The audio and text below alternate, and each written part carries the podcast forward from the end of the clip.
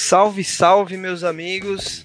Sejam bem-vindos ao podcast Trilha de Profissões. Eu me chamo Vinícius Camargo e hoje temos aqui nosso convidado Rafael Alves, Adib, né, mais conhecido como Adib, que vai contar bastante sobre a sua trajetória. Ele fez estatística, vai contar sobre várias experiências que ele teve aqui, já passou pela Natura, pela Sky, pela Pernambucanas, enfim, está vários anos aí desenvolvendo produtos digitais. Então hoje ele vai falar também sobre os desafios que ele tem no Zé Delivery, que é uma spin-off da Ambev que está crescendo numa velocidade muito acelerada. Bom, espero que a gente se divirta aqui nessa troca de ideias e que vocês curtam também. Seja bem-vindo, Adib. Muito obrigado, Pezão. Valeu. Show. Cara, conta pra gente da onde que tu nasceu, enfim, fala um pouco mais sobre essa parte da infância, colégio, como é que foi essa trajetória? Fechado, meu. Bom, primeiro, obrigado aí pelo, pelo convite, né? É, cara, eu sou de São Paulo, capital, morei até os 16 anos de idade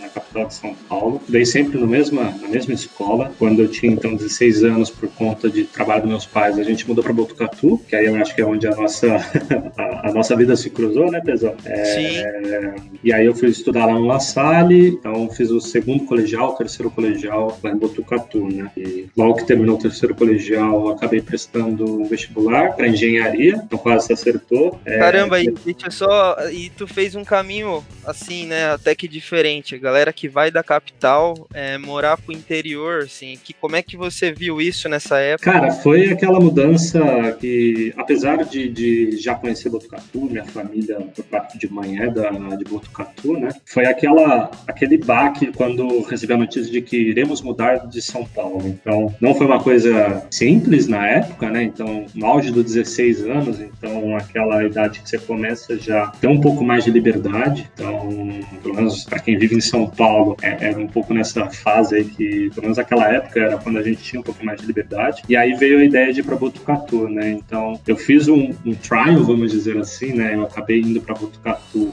dois meses antes, acabei conhecendo algumas pessoas da, da, sala, né? Então eu já sabia em que sala que estudar, quem, quem são as pessoas que iam estar na mesma sala do que eu. Então eu tive esse primeiro momento, eu tive essa sorte, talvez, de poder conhecer melhor as pessoas antes de fato de entrar, chegar na, na escola e sentar na, na, minha mesa e de repente não conhecer ninguém ao meu lado. Então eu tive esse benefício de, por já conhecer Botucatu, por já estar ali é, frequentando a cidade desde a minha infância, né? desde que eu sou pequeno. Então eu tive essa oportunidade de poder conhecer as pessoas antes mesmo de estudar lá. E aí, depois que fui para lá, acho que talvez foi a melhor mudança que eu pude ter tido na minha vida, né? Tipo, de abrir a cabeça para outras coisas que, às vezes, o, o, mundo de São Paulo a gente acaba não vivendo tanto. Então, enfim. E até acho que a, a relação de, de liberdade, a sensação de liberdade eu vejo que hoje foi muito bem aproveitada tendo essa época no, no interior, né? Porque a gente não tinha tanta preocupação quanto aqui em São Paulo, imagino, de questão de segurança e até mesmo, não sei, não sei comparar, né, nessa idade, época de escola, abertura das pessoas, mas acho que Botucatu sempre teve esse, é, pelo menos a galera lá da, da, do colégio era, era de boa para conversar, enfim, fazer amizade, né? O que, que você acha? Não, com certeza, cara, foi exatamente isso que aconteceu. É em São Paulo não tinha a liberdade que eu acabei tendo em, em Botucatu e, e, eu fui muito bem recebido por, por todo mundo do, da mesma turma, né? Então, enfim, me, me, me, receberam de braços abertos, foi da onde nasceu a DIB, né? Então, a DIB vem do um, um apelido que surgiu exatamente nesses primeiros contatos com a turma. É, então, eu sabia que quando eu entrava, eram sete Rafaéis, eu era o oitavo Rafael no, no Caramba! colegial. E aí, na época, enfim, já recebi o apelido de Adib e, e ficou. ficou até hoje. Hoje no trabalho me chamam de Adib. Mas não tem nada, não tem sobrenome de Adib? Não, tanto que na época tinha um menino da, da, do La Salle que era Adib, né? Então, é, ele até me perguntou de quem que você é filho, de quem que, né? Eu falei, não, cara, Adib é por conta de um espirro que eu dei com pizza na boca. E aí ficou. Então, enfim, foi um, foi um apelido que nasceu de um espirro que até hoje, até minha mãe já me mandou carta, numa época que eles moravam é, fora, ele me mandou uma carta escrito Rafael Adib. Aí foi, foi, o marco que realmente o apelido pegou de jeito mesmo. Boa, é, apelido é isso, né, cara? Pega e pega. Eu já tô na quarta geração aí de apelidos. cada, cada lugar, um lugar novo vai, vai mudando. Agora eu voltei pra, uma, pra Vini, cara, uma diminuição Sim. aí. Cada, cada lugar me chama de um lugar. Pezão, Botuca, Vini. Mas é isso, legal. E aí, beleza, segundo colegial, tu chegou, se adaptou e, no ter... e você já tava pensando em alguma coisa para prestar algum curso, assim? Como é que foi essa transição? Cara, uma das coisas que eu achei super legal de Botucatu, e não sei se era do La Salle isso, ou se era realmente uma questão cultural, sentia que a, a questão de profissão, de próximos passos, de, de vestibular, ela, ela é muito disseminada desde um primeiro colegial, pelo menos em Botucatu, né? Então sem fazer propaganda de Botucatu, mas é, é, realmente foi uma cidade onde, onde eu percebi que desde o começo se falava muito vestibular que eu não vivia tanto em, em São Paulo, apesar de trabalhar com o sistema de ensino ângulo lá em São Paulo e ter mudado para o sistema de ensino ponto. Né? Então, desde o do, meu primeiro dia no La Salle, eu senti que, cara, aqui se fala bastante sobre vestibular e, e eu não tinha ideia nenhuma do que eu queria, pesão. Então, você ter uma ideia, cara, no segundo colegial, é, tinham dois colegas de sala que queriam fazer mais a linha da medicina, é, e aí eu acabei indo, na, indo, indo conhecer com eles cursos de primeiros socorros na Unesp de Botucatu. Então, Caramba! Falei, deixa, deixa eu conhecer para ver o que, que realmente fala disso, né? Então, para entender. E aí, cara, foi ótimo para ter certeza de que eu não queria trabalhar na área biológica. Né? Então, enfim, porque também a parte boa de você fazer um curso quando você não tem nem ideia é ter, tirar uma opção da frente, né? Então foi ótimo para realmente eu ter certeza que biológicas não era o que eu queria. E aí eu sempre curti mais a parte de matemática, então eu sempre olhei mais para a parte de exatas, né? É, mas nunca com a certeza também do que eu queria. Tanto que no terceiro colegial, no final, eu acabei prestando engenharia civil. Ou seja, prestou.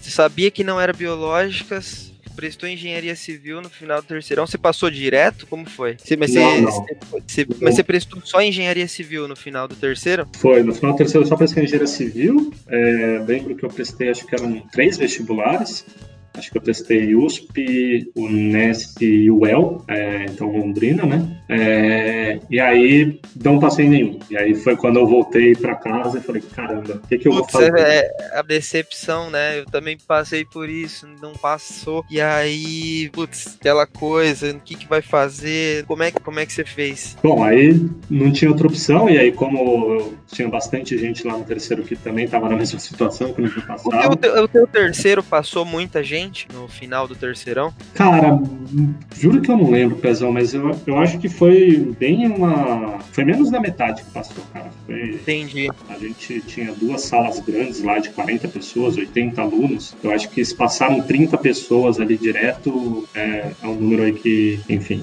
E aí eu fui fazer cursinho, né? Então eu falei, mano, beleza, o que, que a gente faz agora, né? Então vamos fazer cursinho, porque é o que nos fez. E aí dentro do cursinho eu também decido, né? Então fazer um primeiro ano de cursinho que o La Salle criou, também o sistema COC, tanto que hoje nem existe mais esse, esse cursinho. Caramba, eu não, eu não lembro desse cursinho. É, e aí foi bom porque é, eu tinha entendimento que cursinho era para estudar, né? Então muita gente foi para São Paulo, Tamandaré, é, Sergipe, né? Então são, as, são os caminhos comuns que a galera toma às vezes quando quer medicina, direito, ou alguma coisa nesse sentido. E aí muita gente ficou e foi no ângulo lá de Botucatu. E aí eu falei pra, na época eu falei com minha mãe, eu falei, ó, eu quero ir para um lugar onde eu sei que eu vou estudar. Na hora de curtir, na hora de, de realmente trocar ideia, eu vou ter o momento certo para isso. E aí eu fui fazer La Salle, que foi realmente uma turma super reduzida, acho que a gente estava em 25 na sala, enquanto o ângulo tinha mais 60. Né? Eu acho que eu prefiro realmente aqui fazer o La Salle. E aí, como ex-aluno tinha bolsa, a gente falava, ah, faz sentido continuar. Boa. E aí, cara, e aí na, na discussão lá, tipo, o que, que vamos fazer agora, né? E aí, conversando com um professor da época, um professor de matemática, eu também na dúvida, falei, cara, será que eu continuo com engenharia civil? Aí comecei a olhar para até mesmo agronomia, né? Que agronomia tem um lado lá de, de exatas, mas tem um pouco de biológicas que me deixava um pouco frustrado. E aí eu falei, meu, não sei o que eu faço. Conversando com o professor, ele falou, Adib, você já tem, na época Adib, então era Adib também em todo lugar. É. Adib, você já pensou em fazer estatística? Eu falei, puta, cara, não, deixa eu ver o que é isso daí. E aí quando eu comecei a pesquisar sobre o curso, eu falei, meu, interessante, tipo, tem uma, tem uma atuação super eclética, né? Então pode atuar em diversas frentes. E tem lá de matemática, e aí, sendo super sincero aqui contigo, Pezão, tem uma parte também de candidato vago que não é tão, tão concorrido, né? Então uhum. eu levei, acabei levando isso, tudo isso em conta é... cara, e prestei. Caramba, meu, é, é, eu acho que eu não, é, você é a primeira pessoa que eu que eu conheço que fez estatística. E, e onde era? Você chegou, mas depois você chegou na decisão, você prestou estatística em tudo? Prestei em tudo, cara. Eu fiz quatro vestibulares, fiz USP, Unesp, Unicamp e UFSCar, né, que são as quatro do estado de São Paulo, que era também onde tinha um curso, porque isso também é outro fator. No estado eram só esses quatro lugares. Se eu quisesse qualquer outro lugar, era fora do estado. É, e aí eu prestei nesses quatro vestibulares e acabei só passando na Unesp. Passei de primeira lista mesmo, então de, de primeira, é, acabei passando na Unesp. E aí, como era a única opção que eu tinha, eu falei, ah, vou fazer na Unesp. E aí eu fui lá para Presidente Prudente, cara. É uma cidade do interior de São Paulo, é, fica lá no extremo oeste, né? Então, próximo ao Paraná e ao Mato Grosso do Sul. É, mas é uma região que é muito, muito, muito muito interessante porque Presidente Prudente é um polo né, da, da, de tecnologia, é um polo de, de para outras cidades menores que tem na região, né? Então, tem uma população lá de 300 mil habitantes, mas uma população flutuante de quase um milhão de habitantes. Então... É uma galerinha boa, tem bastante é. gente. Então, foi uma região que eu falei, cara, faz sentido, vamos embora para lá, né? E aí, assim eu fui. Boa, e, e, como é que foi essa chegada lá em Prudente? Lá teve trote, tomou um trote, já conheceu uma galera. Como foi essa época de facu aí? Cara, logo que eu cheguei, então, foi realmente recebido lá na, no processo inicial, né, de, de abertura, de, de, além da matrícula, né, nem, nem falando aqui de matrícula, sim, já dos primeiros dias lá, é, foi realmente receber todo, todo o trote que, que o curso dava. Lá é muito mais tranquilo do que alguns outros campos, né? Uhum. É, hoje em dia, dia, Nem, nem pode tanto também. Né? Exato, né? Hoje em dia também. Coisa que já... É. Mas eu eu tô falando de 2006, né, Pezão? É, 2006, 2009. É. 2009. É, Entendi. Então, enfim, mas foi, foi, um, foi um trote bem, bem tranquilo. É, Prudente é uma cidade muito quente, né, para quem não conhece, então, uma cidade que tem. É, os trotes foram super saudáveis, assim, né, no sentido de, de, de zoeira. Então, só escreveram um bicho na minha testa de guache e falou: vai pro sol agora pedir, é, pedir caixinha. E, enfim, eu fiquei com escrito bicho na minha testa de sol por, por três, quatro meses, até realmente o, a, a, marca do sol sair. Então, uma enfim, marca de bicho, né? Uma marca de bicho. Então, enfim, mas foi, foi super tranquilo e, e também é, a parte legal de Prudente, Pezão, é que a, lá era longe, era longe para todo mundo, né? Então, todo mundo acabou ficando lá, então acabou tendo um entrosamento enorme aí, é, enfim. Tanto que... Galera que não morava lá e se mudou para lá. Exato, é, porque todo mundo... Eu, bom, eu tive que mudar para lá, assim como acho que 80, 90% da minha sala né? Teve que mudar para lá também. Então, e aí um spoiler, aí falando já dos dias atuais, é que realmente você acabei criando tanto vínculo com as pessoas lá, de amizade tudo mais, e saber realmente que as pessoas eram ponta firme, muito boas é, é, tudo mais. Hoje, a, a, gerente de data aqui do, do Zé Delivery é da minha sala, né? Então, a gente acabou se encontrando aqui, eu indiquei ela aqui para o Zé e deu, deu, deu tudo certo.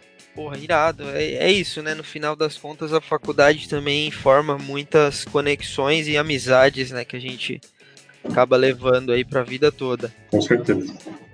Dentro do curso de estatística, como é que foi, assim, essa passagem pelas matérias, né? Porque me fala um pouco disso, que até eu fico pensando, deve ter muita matemática, muita, muita análise, né? Cara, é, o curso lá da, da, da, Unesp, ele, ele tem uma base matemática muito forte, né? Então, a gente passou por cálculo 1 e 2, no sentido que o cálculo era anual. Se você colocar isso em alguns, alguns cursos, então iria até cálculo 4, né, porque é o tamanho da grade mesmo. É, álgebra linear, geometria analítica, é, uhum. enfim, uma base matemática muito forte, física a gente teve também. Uma base matemática muito forte exatamente para preparar é, é para todo o, o, processo e do que você precisa ali para os próximos passos quando você entrar realmente em estatística. Né? Então, tinha, tinha muita, muita, muita matéria realmente de, de matemática, e aí depois a gente começou a ir mais para o lado da estatística de computação. Então, porque o legal da estatística, né, cara, é que você, você resolve problemas reais, né? Então, e hoje você, para lidar com essa base enorme, esse mundo enorme de informações, você precisa ter uma capacidade computacional muito boa. Então, é, é um curso que, que, que, vincula uma parte de, de, de, conta de matemática, uma parte de álgebra ali, né?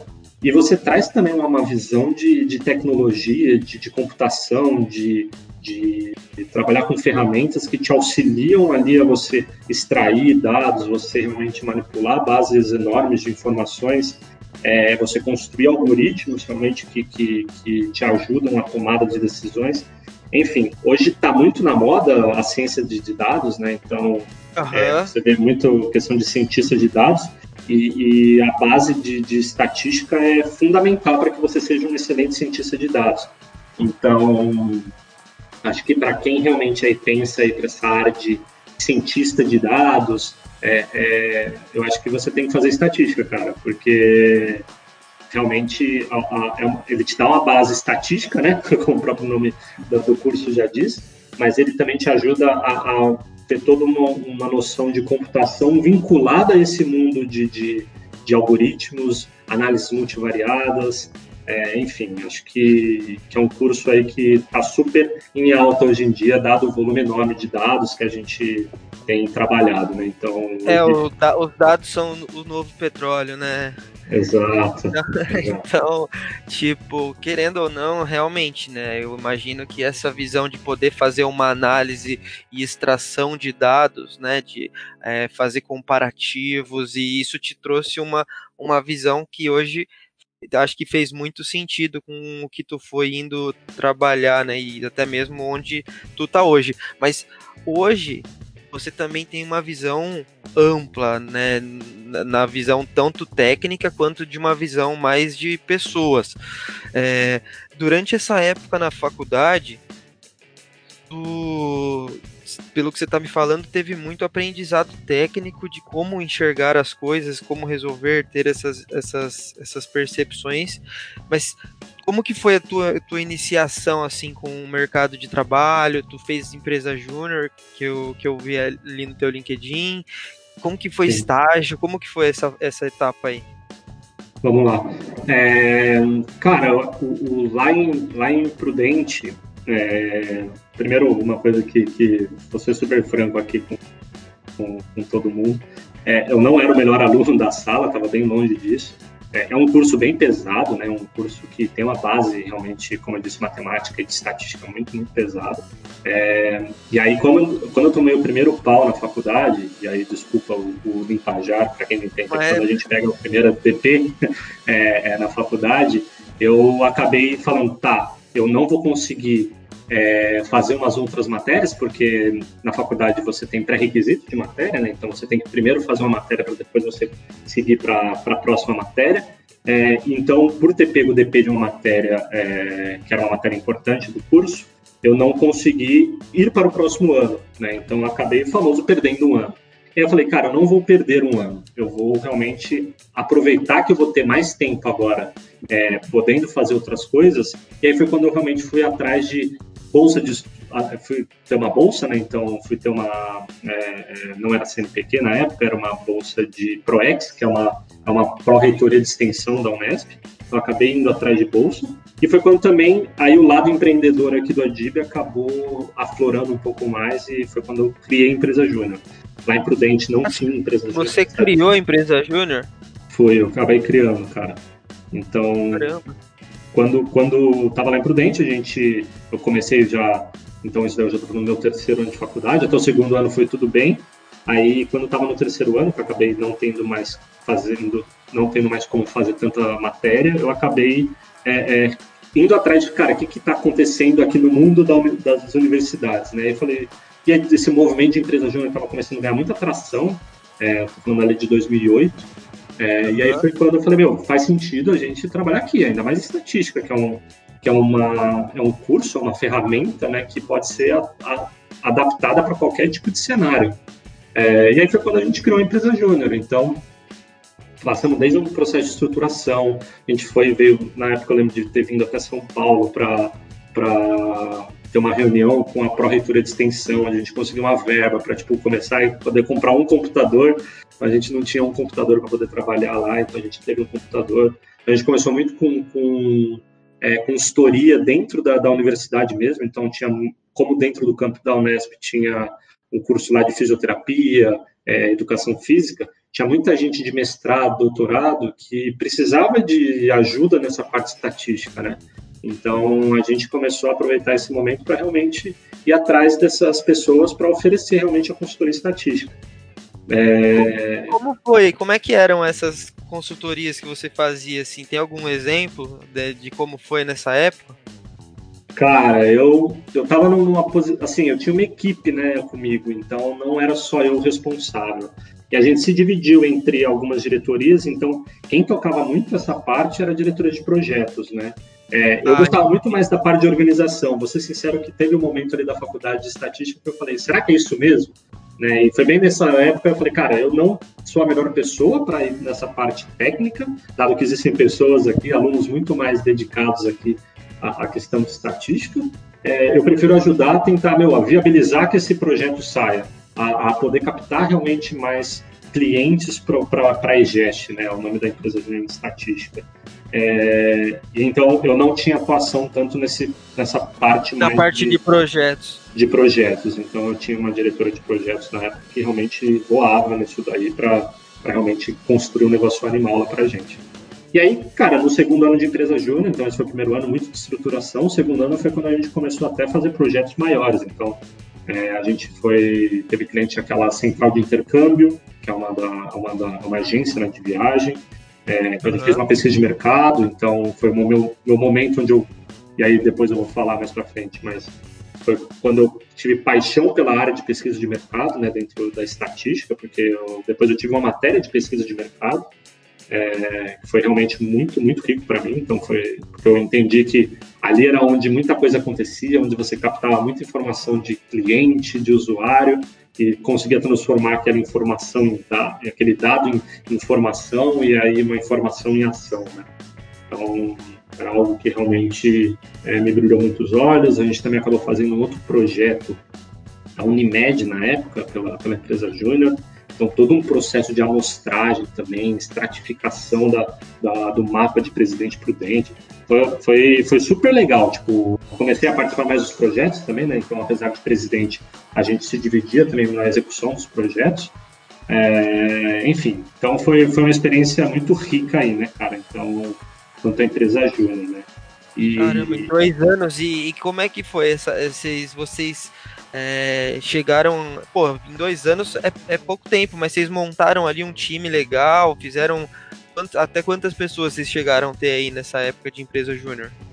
Cara, a gente tinha, a gente chegou a ter 15 pessoas que a gente chamava de, de diretores efetivos, né?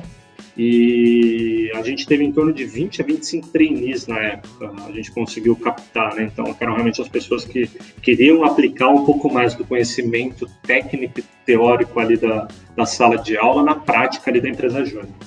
Então, Legal. os próprios professores começaram a indicar a própria empresa júnior para ser um meio de, de de avaliação. Fomentar mesmo, né? Porque é importante para. Eu entendo como uma forma muito importante da, da faculdade começar a colocar é, a galera de graduação para ver os problemas reais mesmo, começar a ter uma.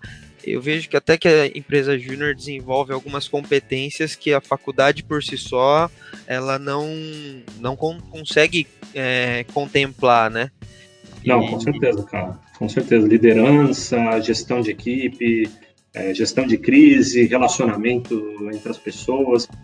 Cara, é, não tem sala de aula aí que, que forme isso. Acho que tem experiências que você vai ter na faculdade, que você pode ir atrás de ter na faculdade para poder suprir isso daí, né? Enfim. E como que você chegou na decisão aí de, não, de sair da empresa júnior? Cara, aí foi realmente dois anos eu entendi que estava já num processo onde valeria a pena deixar outras pessoas poderem ter essa experiência, poder é, é, aproveitar que existia uma empresa júnior ali dentro da faculdade para poder viver um pouquinho daquilo. Né? Então, é, cheguei nesse, nesse momento de pensar isso daí. E porque também aí, mais uma vez, lá em 2008, quando eu estava é, sem coisa para fazer, vamos dizer assim, tinha só algumas matérias e a empresa júnior, eu também decidi entrar para Atlética. E aí, na Atlética, que foi outra oportunidade para mim também, que, que, enfim, em 2008 eu fui só um colaborador, em 2009 eu fui vice-presidente da Atlética, e aí, em 2010 eu fui diretor financeiro da Atlética, em 2011 eu fui presidente da Atlética lá de, do Campos de Prudente, né? Caramba, e, a, e a Atlética da Unesp é bem, é bem ativa, sim, né? Como é que foi essa, essa fase aí? Cara, tinha, vocês, participavam de, vocês participavam de Interunesp, tinham um, um, como é que foi? Cara, foi assim, era foi realmente a experiência talvez mais enriquecedora no ponto de vista de relacionamento, de entre, entre colaboradores, é, vivência de, de, de, responsabilidade, enfim, cara, acho que é, a Unesp ela tem essa fama de, de, levar muito a sério o esporte, né? Então, pelo menos o campus de Prudente, exatamente por ter educação física, é, junto com o campus de Bauru e de Rio Claro, que são os três que têm educação física por coincidência, são os três campos que, que trazem muito essa rivalidade, vamos dizer assim, mas a parte legal da Unesp é que é sempre tudo muito saudável. É, então, a gente tinha como objetivo final, sim, o Inter Unesp, né? É, mas é, tudo que a gente fazia era para fomentar o esporte dentro da, da universidade. Ah, então... e outras coisas, pelo menos lá em Joinville tinha, tinha alguns campeonatos internos também que eram bem legais de participar e, e penso e, e, pô, e a galera da Atlética fazia um campeonatinho legal, pô, levava juiz, levava tudo. Imagino que vocês faziam isso também, né, até para treinamento, né? Enfim, é toda uma logística. Quantas pessoas mais ou menos vocês levavam para o Interunesp? Cara, a gente levava em torno de 600, 650 pessoas para o Interunesp. Caramba, uma galera. É, era uma galera de Prudente que ia, então mas é isso que você falou, Pezão. A gente fazer toda essa organização, acho que um legado que eu. Legado é quando ele dura pra, por muito tempo, então talvez não seja legado, mas que durou muitos anos, foi que eu, junto com, com, com na época, o vice-presidente é, e mais presidente, algumas outras atléticas da cidade Presidente Prudente, é, a gente criou os Jogos Universitários de Presidente Prudente, né? Então, foi todo um trabalho também de parceria com a prefeitura. Então, são essas experiências que você nunca vai ter numa sala de aula, por exemplo, é você sentar em frente de um prefeito, sentar em frente de um secretário de esportes, negociar praça esportiva, negociar verba, negociar espaço para treinamento, enfim, acho que... E, e, nessa, e nessa época ainda com um tesão por aquilo que tu estava fazendo e ainda sem ganhar de fato, né? Não tinha, não tinha não tinha era, essa. Não tinha remuneração, né? né? Era pelo esporte, exatamente. Exato. E como foi depois, né, desse período aí, se, nessa época de. Depois dessa época de atlética? Cara, é, eu acho que dá para falar no meio dessa época de atlética, porque depois dessa época de atlética eu acho que já já é o final mesmo da, da vida universitária, que é aí quando eu me formo, né? Mas Sim. teve também uma situação no meio aí que foi depois de empresa júnior, porque eu fiquei quatro anos de Atlética e dois de empresa júnior, né? Então, quando Nossa, acabei ficou... então nós vamos voltar a falar de Atlética ainda. A gente não nem falou, vocês organizavam umas festas boas lá? Com certeza, né? Isso daí também tem que fazer parte do trabalho, né? Então, é, com certeza a gente também vivenciava isso daí sim. É, mas uma das coisas que, que eu acho legal falar que aconteceu no meio da faculdade, Prudente tinha um, não tinha hábito de ter estágio né, entre os alunos, porque é uma cidade isolada, né, uma cidade muito longe da capital, são poucas empresas ali que, que são empresas maiores ou empresas realmente que têm uma estrutura a ponto de ter um programa de estágio. Né? É, e aí em 2009, cara, eu acho que eu, talvez dá para contar nos dedos quantos alunos lá da Unesp de Prudente, nem estatística, que fizeram de fato um estágio numa empresa. Né? Então, eu consegui fazer um estágio numa empresa chamada Alimentos Wilson. Provavelmente você já deve ter consumido algum ketchup, alguma pimenta que é da, da, da Alimentos Wilson. É, eu fui fazer estágio exatamente numa área de previsão de vendas. Então, enfim, é, é uma das, das, possibilidades que a estatística te pro, proporciona de você conseguir trabalhar e atuar em, em outra área que, de repente, eu estava falando de pesquisa de mercado, estou falando ali de uma área de machine learning e agora estou falando de previsão de vendas. Né? Então, é, foi uma oportunidade aí que surgiu lá no meio da faculdade, né? do meio mais para o final. E, mas foi um estágio também que durou um, cinco meses, porque depois a grade curricular não, não permitiu mais que eu continuasse, prosseguisse no estágio. Né? Então acabei tendo que. Era, era integral? Era integral. Era, meu curso era integral é, e o estágio era meio período. Né? Então, aí... conseguia conciliar ali com algumas, com algumas gra... com alguns horários da, da é, algumas janelas eu conseguia conciliar, mas quando eu fui lá para o ano seguinte, que é o 2010, aí em 2010 meu, minha grade foi realmente é, totalmente preenchida e eu não conseguia mais fazer o estágio, eu tive que realmente sair do estágio. Mas foi uma experiência também incrível aí que deu para colocar no currículo como estágio, que é super importante ter também ter essa vivência na faculdade. Boa. É, e aí tu comentou desses quatro anos de atlética, tu teve mais algumas outras coisas aí que, que, que é legal de lembrar, legal de compartilhar? Cara, eu acho que outra experiência bacana que existiu lá na que a Atlética proporcionou, mas que já é um patamar um pouquinho maior, foi dentro do, do Interunesp existiu uma comissão da, da, da organização dos jogos. E aí, em 2010, eu fui presidente da comissão de imprensa e marketing. Então, foi talvez ali meu contato mais incisivo numa área de marketing, né? Então, quando a gente foi captação de patrocínio, ações, é, flash mob, é, enfim, é, todo, todo um media kit que a gente tinha que, que explorar das praças esportivas, é, enfim, cara, foi um outro tipo de conhecimento ah, também. Só que... para só para localizar também, né? Porque, bom, eu fiz faculdade em Santa Catarina, nós tínhamos os jogos lá, era incrível também, grande, mas eu ficava só de lá vendo a movimentação dos jogos aqui de São Paulo, né? Eles têm tamanho, eles têm tamanhos extremamente maiores, né? Se eu não, posso estar errado, mas acho que o Interunesp é o, é o maior jogos universitários do Brasil hoje. Sim, a gente falava que é o maior, maior jogo dos universitários da América Latina, né? Então... Caramba, eu, eu nunca, eu nunca fui no Interunesp, cara. Essa daí ainda, essa aí faltou. Mas, mas foram bons épocas de jogos também, deu pra, Sim, deu pra aproveitar legal. É, e aí, é. E, e, aí tu já tava quase se formando? Você já tava no encaminhamento final? Como é que foi? Isso, e aí, cara, já foi realmente o meu penúltimo ano de Atlética, meu último ano de Liga de, de Interunesp.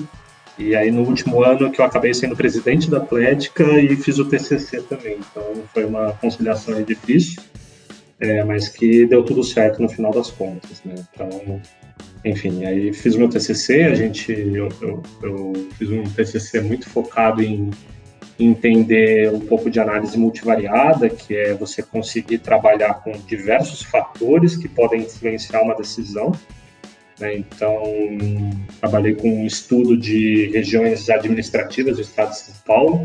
É, trabalhei com três delas, de Presidente Prudente, de, de Marília e de São José do Rio Preto, é, que era para estudar realmente o quanto que existia de similaridade entre as cidades dessas três macro-regiões, né?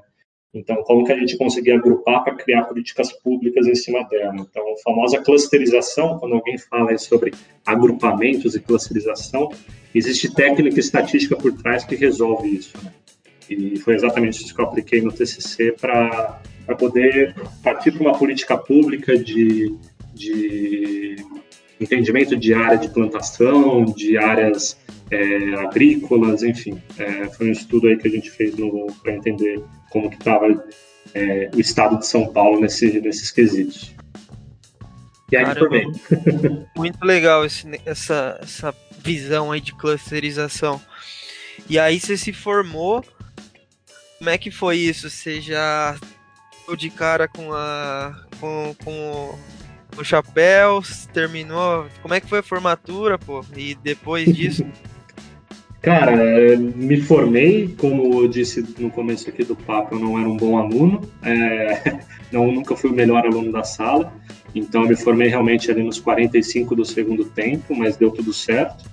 É... E formou, formou no tempo certo? Não, não, no tempo não. certo de estatística são quatro anos, eu me formei em seis, né? Então, eu acabei, nessa história eu acabei não falando, mas acabei perdendo mais um ano. Acho que aí, por conta de querer fazer tanta coisa ao mesmo tempo, foi realmente no ano que tava com empresa júnior, tava com atlética, tava com estágio. Eu falei, cara, alguma Sei coisa vai cair aqui. É. Sei bem e... como é que é isso aí. mas sendo super sincero aqui, pessoal, não que isso deva ser de exemplo, mas não me arrependo de nada. Acho que isso me ajudou a realmente não só me formar numa parte técnica, mas me formar como cidadão. Né? Então, acho que temos que aproveitar realmente esse momento. Se você for considerar, a gente é muito novo para tomar decisões da vida. Então, acabei me formando com 24 anos e 24 anos super satisfeito aí do, do tempo que eu levei para isso acontecer. Legal. E aí, quando me formei, cara, já tava, já tive a sorte de já estar tá empregado, né? Então, fiz um processo durante meu, as minhas últimas provas acabei conseguindo, surgiu né, uma, uma vaga. É, na época, o LinkedIn ainda estava, falando de 2011, final de 2011, o LinkedIn ainda estava começando a bombar. É, e aí tinha um grupo de estatística de e-mail do Hotmail, é, que chamava Statmat. Aí surgiu uma vaga lá para trabalhar em pesquisa de mercado, né? Que eu falei que é, foi quando eu tive meu contato e gostei muito da área. E aí quando eu vi uma vaga de pesquisa de mercado. O LinkedIn aí já estava já tava fazendo sucesso nessa época. é, e aí, cara, surgiu, aí, meu, fui fazer o processo, era em Campinas, na verdade era em Valinhos, que é uma cidade próxima a Campinas. Aí eu fui fazer o processo, deu certo, saí do mesmo dia que eu fui fazer o processo, dei a sorte de sair empregado. É, voltei, terminei as provas e aí realmente fui para Natal. Só alegria. né? Só alegria. E aí, dia 5 de. Lembro até hoje, dia 5 de janeiro de 2012, eu comecei no trabalho novo. Legal. E aí, então, tu teve que mudar de, de, de Prudente. Isso. Aí fui morar em Campinas, cara. É, que era uma, é muito próximo a Valinhos, né? E aí eu fui morar para Campinas. Mas logo que eu cheguei em Campinas, eu já recebi a notícia que ou a pessoa que eu tinha me contratado na época, ela acabou saindo da empresa. É, e aí não tinha mais ninguém lá para me treinar e me mandaram para Argentina. Então, Caramba, como é, que foi, como é que foi isso? Chegou em Campinas, não tava a pessoa, vai para Argentina. É, que doideira! Você falava falava bem ou como é que foi essa? Mas não, não sabia nem falar rola, rola que tal, né? tive que realmente me virar com, com, super rápido. A sorte é que a pessoa. Eu fui para Argentina porque a pessoa que manjava do tema estava é, na Argentina e por sorte era brasileiro, né? Era um estatístico ah, também. Então, eu fui exatamente fazer treinamento sobre técnica e metodologia estatística lá na Argentina.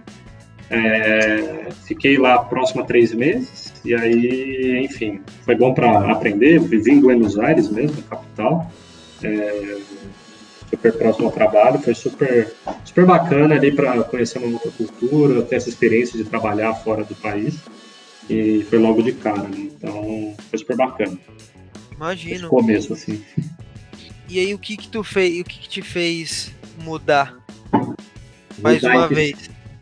Mudar em que porque, sentido? Porque tu, tu teve essa experiência. Como é, que, como é que chama essa empresa que tu tava? Clefman.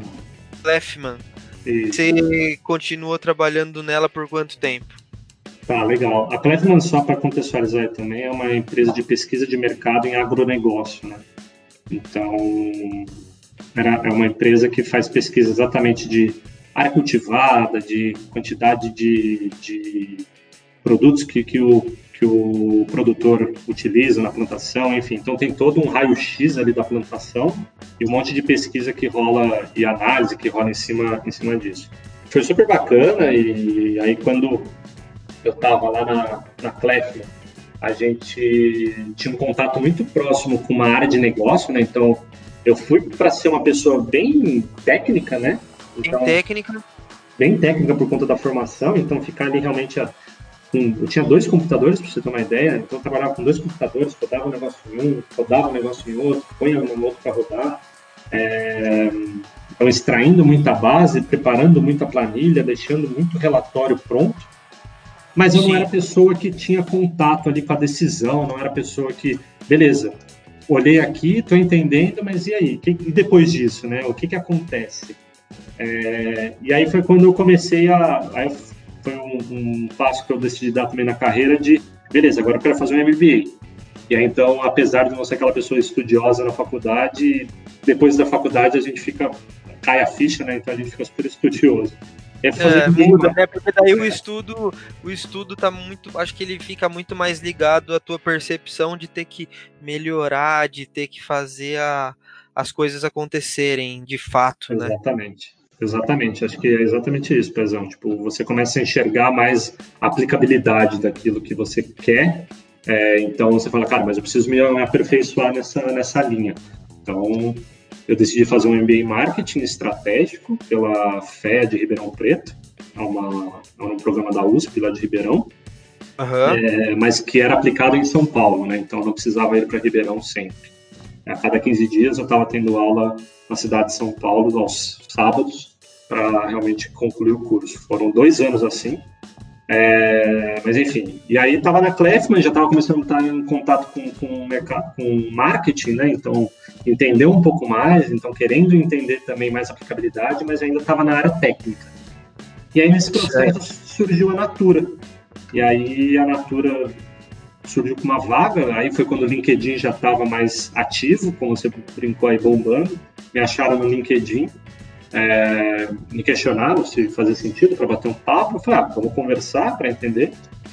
E, só para só uma, um parênteses aí para quem estiver ouvindo e não souber, não, não souber o que é o LinkedIn, ele é uma rede social é, de negócios. Então, assim como Facebook, como o Instagram, tem o LinkedIn ali como uma ferramenta de criar conexões voltadas para negócios. Né? Então, o que ele falou aí foi que é, uma, uma pessoa ali encontrou ele nessa rede social e, e, e a partir daí surgiu uma vaga. Isso é uma coisa que que com o tempo você vai entendendo, né? Que o networking também acaba sendo uma coisa muito importante. Com certeza, com certeza. E aí a pessoa me abordou, me, me chamou para bater um papo, fui bater um papo. É... Aí foi engraçado que no processo seletivo é... a pessoa queria uma pessoa mais estatística e era uma vaga temporária na Natura. E, e aí, no meio do processo, eu lembro até hoje, o nome da moça era Andréia.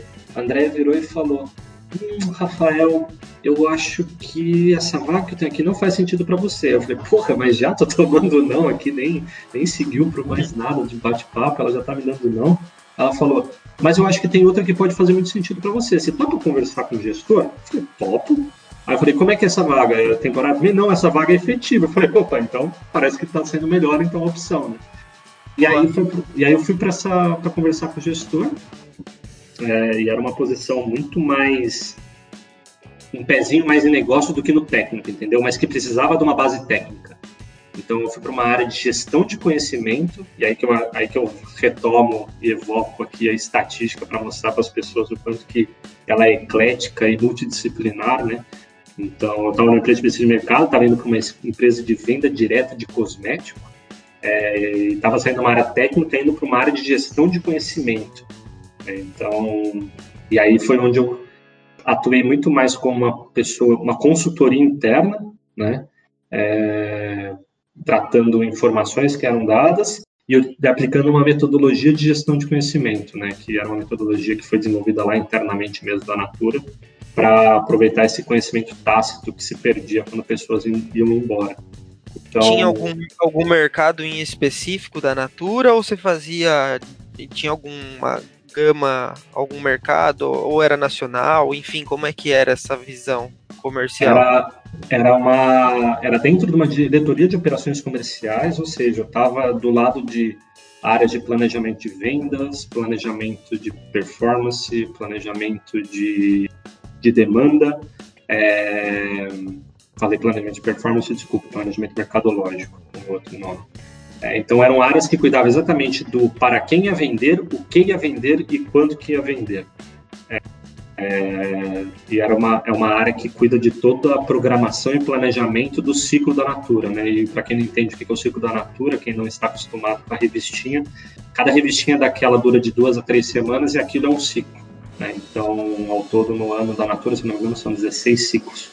É, então era é exatamente a área que cuidava de toda essa construção da estratégia de venda da Natura. Então era aplicada ali dentro uma metodologia de gestão de conhecimento. Então foi meu primeiro contato com design thinking, porque a metodologia foi baseada no design thinking, adaptada para o negócio da Natura, é, mas que fazia todo um processo de entendimento de problema, fazia todo um processo de captação de informação com vários é, é, bases de stakeholders, análise de dado bruta, é, uma conclusão, uma recomendação, enfim. É, foi um Caramba, super bacana. É, tem uma dúvida que surgiu agora, esse negócio da revistinha que você falou aí. A Natura, beleza, você compra lá, tem as, a, tem as lojas, tem as revendedoras. Se você diz que tem vários produtos que tem ciclo de duas semanas, é, na verdade, a revista, né, o, o, aquele conjunto de produto, de repente, vou dar um exemplo aqui, um creme Ecos, que é aquele creme hidratante da mão, é, essas, esse ciclo, né, então essas três próximas semanas, ele vai estar custando R$19,00. É, dali, dali três semanas, quando começar o próximo ciclo, de repente esse produto pode ser que ele nem esteja na, na grade de produtos para serem vendidos, ou pode ser que de repente ele ele caiu o preço, pode ser que ele tenha o preço aumentado. Né? Entendi, então, uma dinâmica mesmo de, de testes rápidos e colocar e tirar, enfim. É, é a forma de venda direta da Natura, né? Então é para você realmente é, incentivar que a cada três semanas aquelas consultoras Natura, elas vão para a rua, vão vender, tem a clientela delas e elas chegam a cada três semanas, a cada duas semanas, falam agora, ó, esse ciclo aqui a Natura está promocionando o XPTO produto. Ah, é Dia dos Pais, que a gente passou agora recentemente, então ó, a Natura está tendo essa outra promoção aqui para itens dos pais. Ah, a gente está chegando no Natal, tem todo esse kit aqui para você presentear no Natal. Então, é, é um processo ali que a Natura tinha de, de construção de portfólio, de mix de produtos, que faziam sentido ali de todo um, um, uma construção de PNL, provavelmente, da Natura, e aí vai entrar em coisas que nem eu lembro mais de o que, que significa. Mas é, é como eles organizavam todo o processo de vendas e o processo mercadológico deles. E aí foi aí que você percebeu a força de vendas, assim, de, um, de produtos e tal, aquela coisa comercial, assim, porque a Natura é muito forte, muita, muita venda, né? Uma operação gigantesca. Ela é maior do que a Clefman que você falou? Muito, muito, muito, muito. Ah, bom, a Clefman, enfim, não, não tem comparação. A Clefman era uma empresa, apesar de ser multinacional, tem em alguns lugares do mundo, ela, ela não tinha um faturamento nem perto da, da Natura. Né? Então, é, o que, o que me fez aprender. Foi um tipo de, de, de, empresa totalmente diferente, de dinâmica totalmente. de trabalho. Totalmente, totalmente. Outro tipo de negócio, outro tipo de modelo de trabalho, outro formato de, de cliente, né? Então, porque a Natura naquela época que eu estava lá, ela estava começando a engatinhar no e-commerce e não tinha nenhuma loja física, né? Então, ah, então seja, tipo, mudou muito ainda de lá para cá. Mudou, mudou. A Natura ela se reinventa cada ano quase. É, então foi o ano ali onde realmente teve o, o meu entendimento de como que era uma venda direta, né? Que não é um negócio simples de você entender, né? Então, é, até hoje, até deve ser estranho para algumas pessoas, mas o que é venda direta? Né? Que é venda direta é quando você realmente você, na pessoa física, você se torna um intermediário de venda de uma empresa. Né? Então, é, a força de vendas da Natura é no de consultoras, cara. Então, pessoas que poderiam simplesmente não passar nenhum tipo de pedido ou comprar coisa pra caramba, né? Então, é, é um negócio muito doido que você fala, cara, como é que esse negócio parava de pé? E parava, era, era incrível. Legal. E, e como foi a transição para Sky? Cara, aí eu tava no MBA, né? Então eu tinha um colega de, de, de, classe lá que trabalhava na Sky.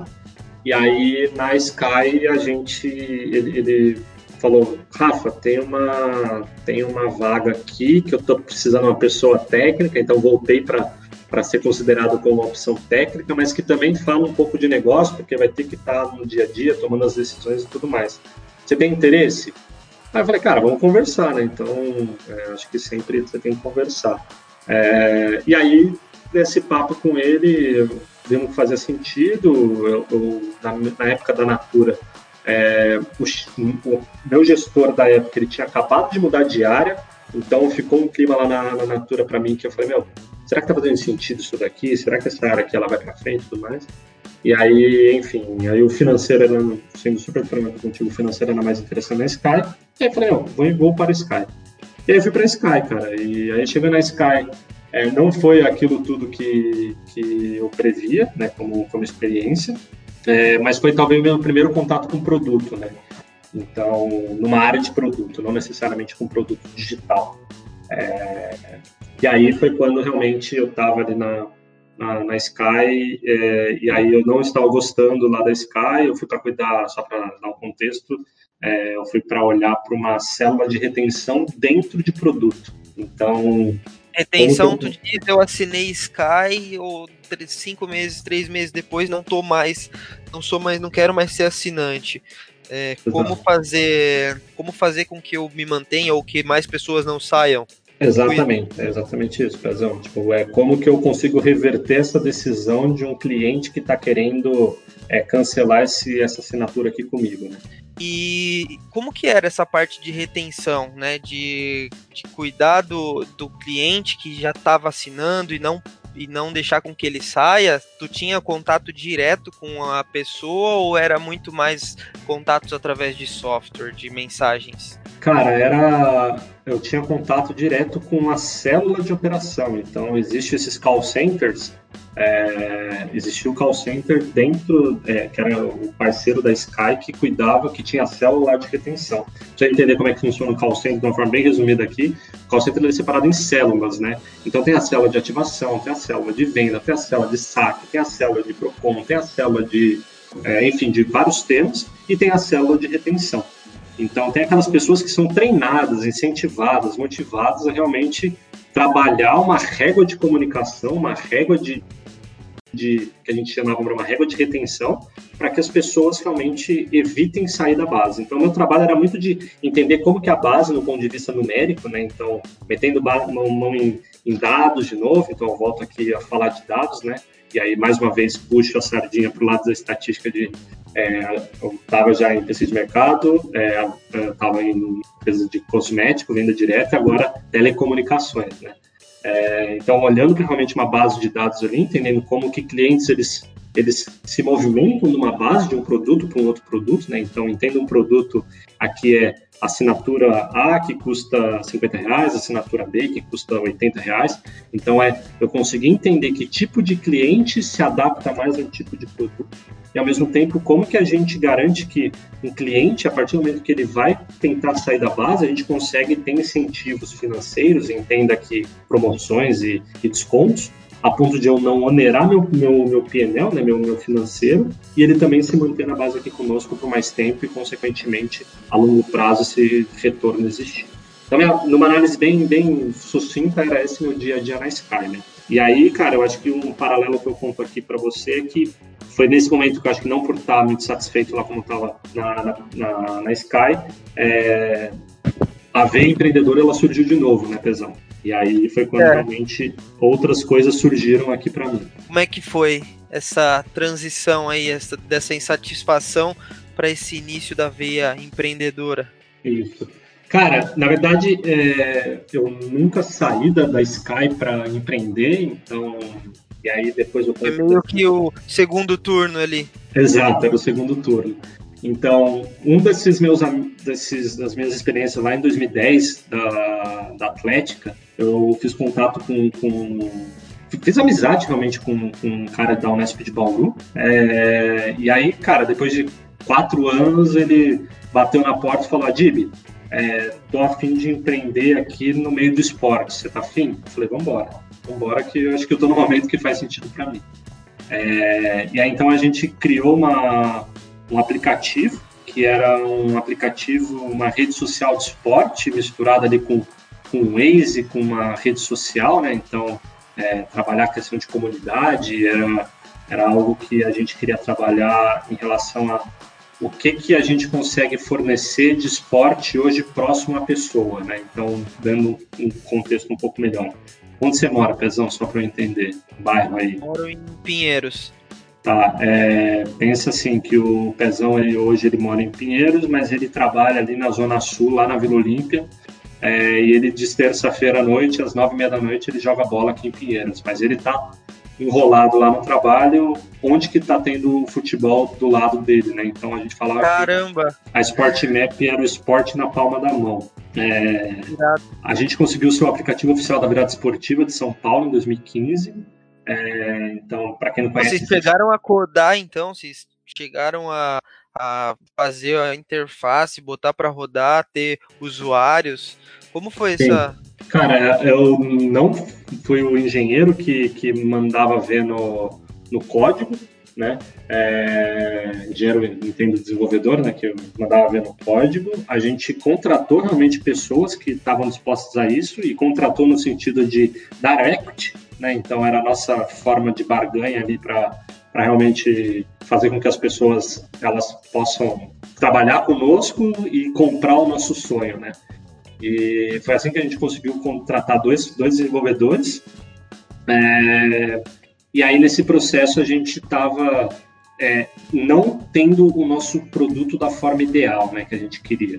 Então a gente estava ali com o famoso MVP na rua, para validar muita coisa do que a gente queria. Validamos, a gente conseguiu realmente perceber que existia a vontade das pessoas baixarem o aplicativo, elas, elas terem a, a entenderem onde estava rolando o esporte naquele momento. É, mas aí quando a gente voltou para casa, entendeu realmente os pontos de, de, melhoria, a gente percebeu que nosso time técnico era um time muito focado em web do que em mobile, né? E aí nesse momento tomou-se a decisão de, putz, vamos pivotar um pouco a ideia aqui vamos seguir para outros caminhos. E aí uma das coisas que eu acho legal trazer, né, legal no sentido do ponto de vista de que a gente até que estava sabendo fazer as coisas, era que um mês depois da virada esportiva, o Eu Atleta, que é um aplicativo da Globo, ele lançou, ele se remodelou, né, ele pivotou todas as ideias e lançou um aplicativo igualzinho como a gente planejava Sport Map, né? E aí o que deixa a gente chateado só é que o atleta ele estava com a Globo, né? Então ele tinha uma é, e aí para um, um, um produto que precisa estar tá na mão das pessoas, que elas precisam conhecer, acredito que a Globo fez um, um trabalho de massa assim, mas isso, mas vocês chegaram quando saiu o aplicativo da Globo, vocês continuaram indo para desenvolver, achar diferenciais assim ou simplesmente falaram, putz, que merda, a Globo chegou e fudeu com tudo. Não, é, o que aconteceu, né, Pezão, tipo, o Eu Atleta já existia, tanto que ele fazia parte lá do que a gente tinha de concorrência, né, então ele estava mapeado na nossa concorrência, ele estava uhum. dentro do nosso grupo de concorrentes, onde a gente sabia que nenhum desses concorrentes aqui entrega tudo que a gente quer entregar. Então a gente, a gente queria entregar acompanhamento da, da, do desempenho, da performance, então a gente sabia que alguns aplicativos, como o Nike Run, entregava isso. A gente queria uma questão de, de, de comunidade, então compartilhar coisas que estavam sendo feitas ali no prática de esporte, o atleta aplicava isso. É, enfim, tinha várias features que a gente sabia que a gente queria ter no nosso produto que, que englobava toda a experiência de esporte que nenhum aplicativo tinha. E aí a gente, meu, é, estava desenvolvendo isso, estava no processo de, de, realmente ter esse produto. É, só que aí, exatamente um mês depois que a gente fez a virada esportiva, o Eu Atleta ele foi remodelado. E aí é esse aplicativo que existe hoje, que hoje ele tem exatamente tudo isso que eu falei. Tem uma questão de consultoria ali dentro, tem uma questão de comunidade, tem uma questão de achar o, o esporte próximo a você. Então, foi um momento onde a gente falou, putz, que, que, que coisa, que, que, que merda, né? Que a gente realmente não teve o timing certo ali das coisas. É, mas a, a, empresa em si já estava em outro caminho, já estava indo para o entendimento de que não temos capacidade de desenvolver tudo que a gente quer desenvolver. Então, a gente vai para um, uma experiência, para uma empresa que vai para a experiência mobile, para a experiência de web. Né?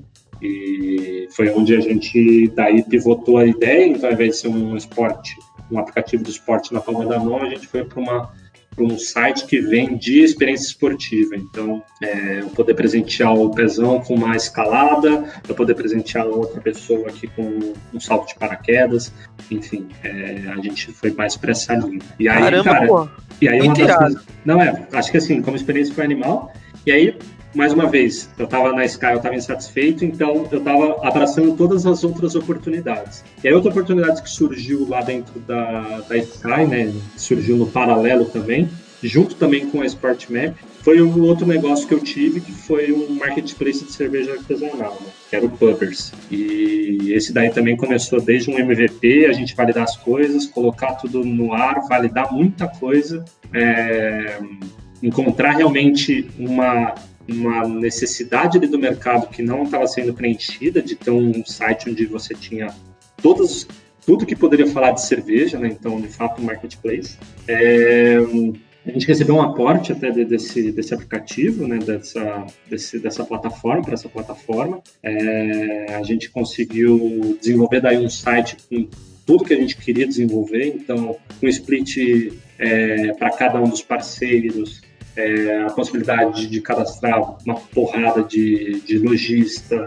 é, enfim, colocamos realmente um site que a gente queria no ar. E aí nesse site a gente acabou, cara, ganhando um, um concurso que a gente participou é, e a gente ganhou uma bolsa de estudo pro Vale. E aí foi quando a gente foi acelerado no Vale do Silício, cara. A gente foi para ficar lá sete semanas. É, um dos sócios que foi, né? A gente só ganhou uma bolsa, nós éramos em quatro. É, e a gente ganhou uma bolsa para ser acelerado lá, né? Então passar por todo um processo de, de mentoria, de entendimento do nosso business. Enfim, é, a gente tentou várias coisas. Meu tentou.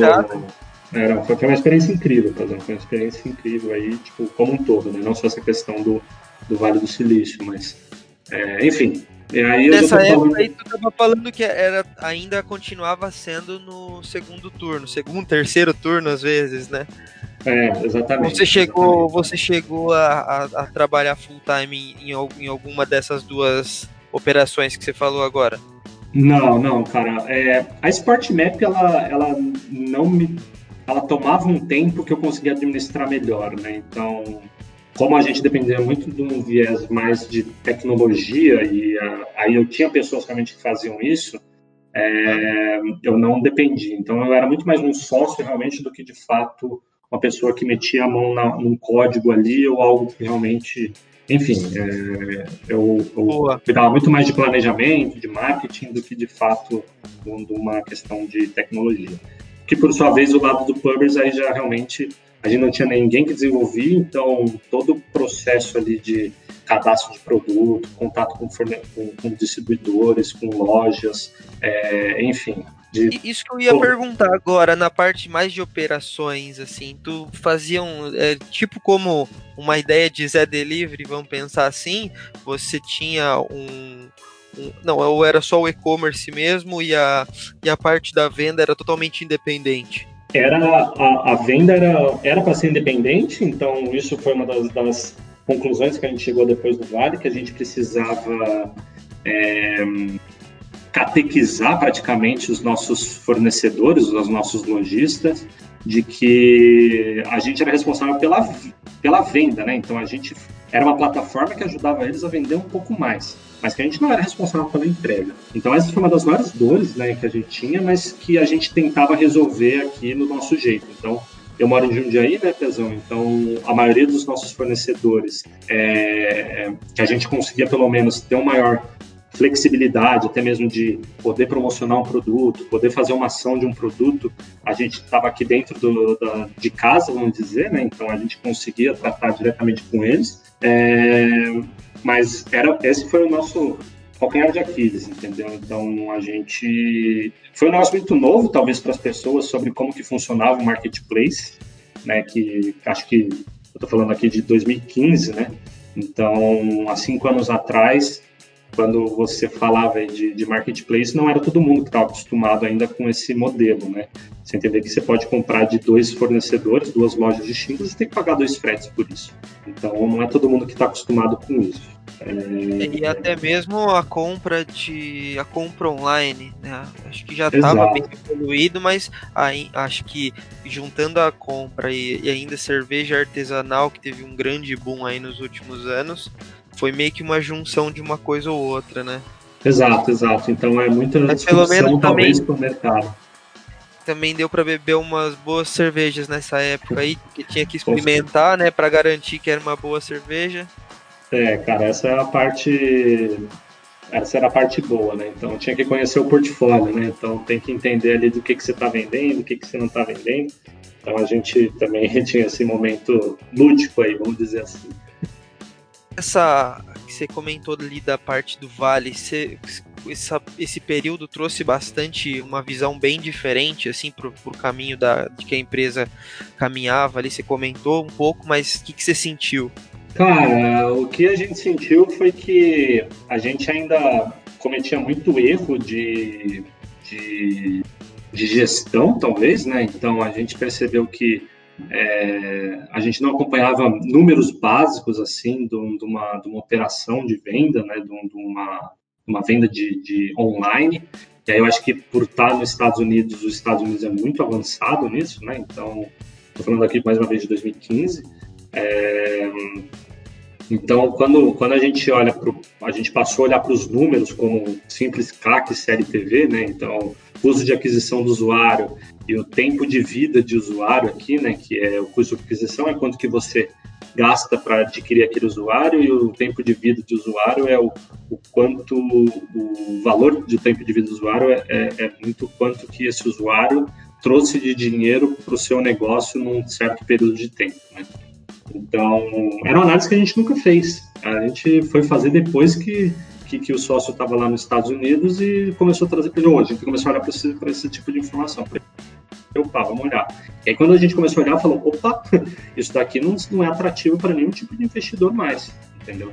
Então, e aí, como a gente estava já naquele momento de dois anos de operação de pubbers, é, não, não conseguindo mais, tipo, ter aquela tração que a gente queria, o que a gente achava que poderia ter naquele momento. Enfim, foi a hora que a gente realmente, depois que voltou dos Estados Unidos, falou, cara, talvez não faça sentido mais a gente gastar dinheiro, né? Então, e aí, enfim, eu já estava num ano onde ia casar, eu falei, cara, eu não tenho mais dinheiro para colocar aqui, né? Então foi o momento somente de parar tudo que estava fazendo. E aí, tipo, voltando para a vida profissional, né?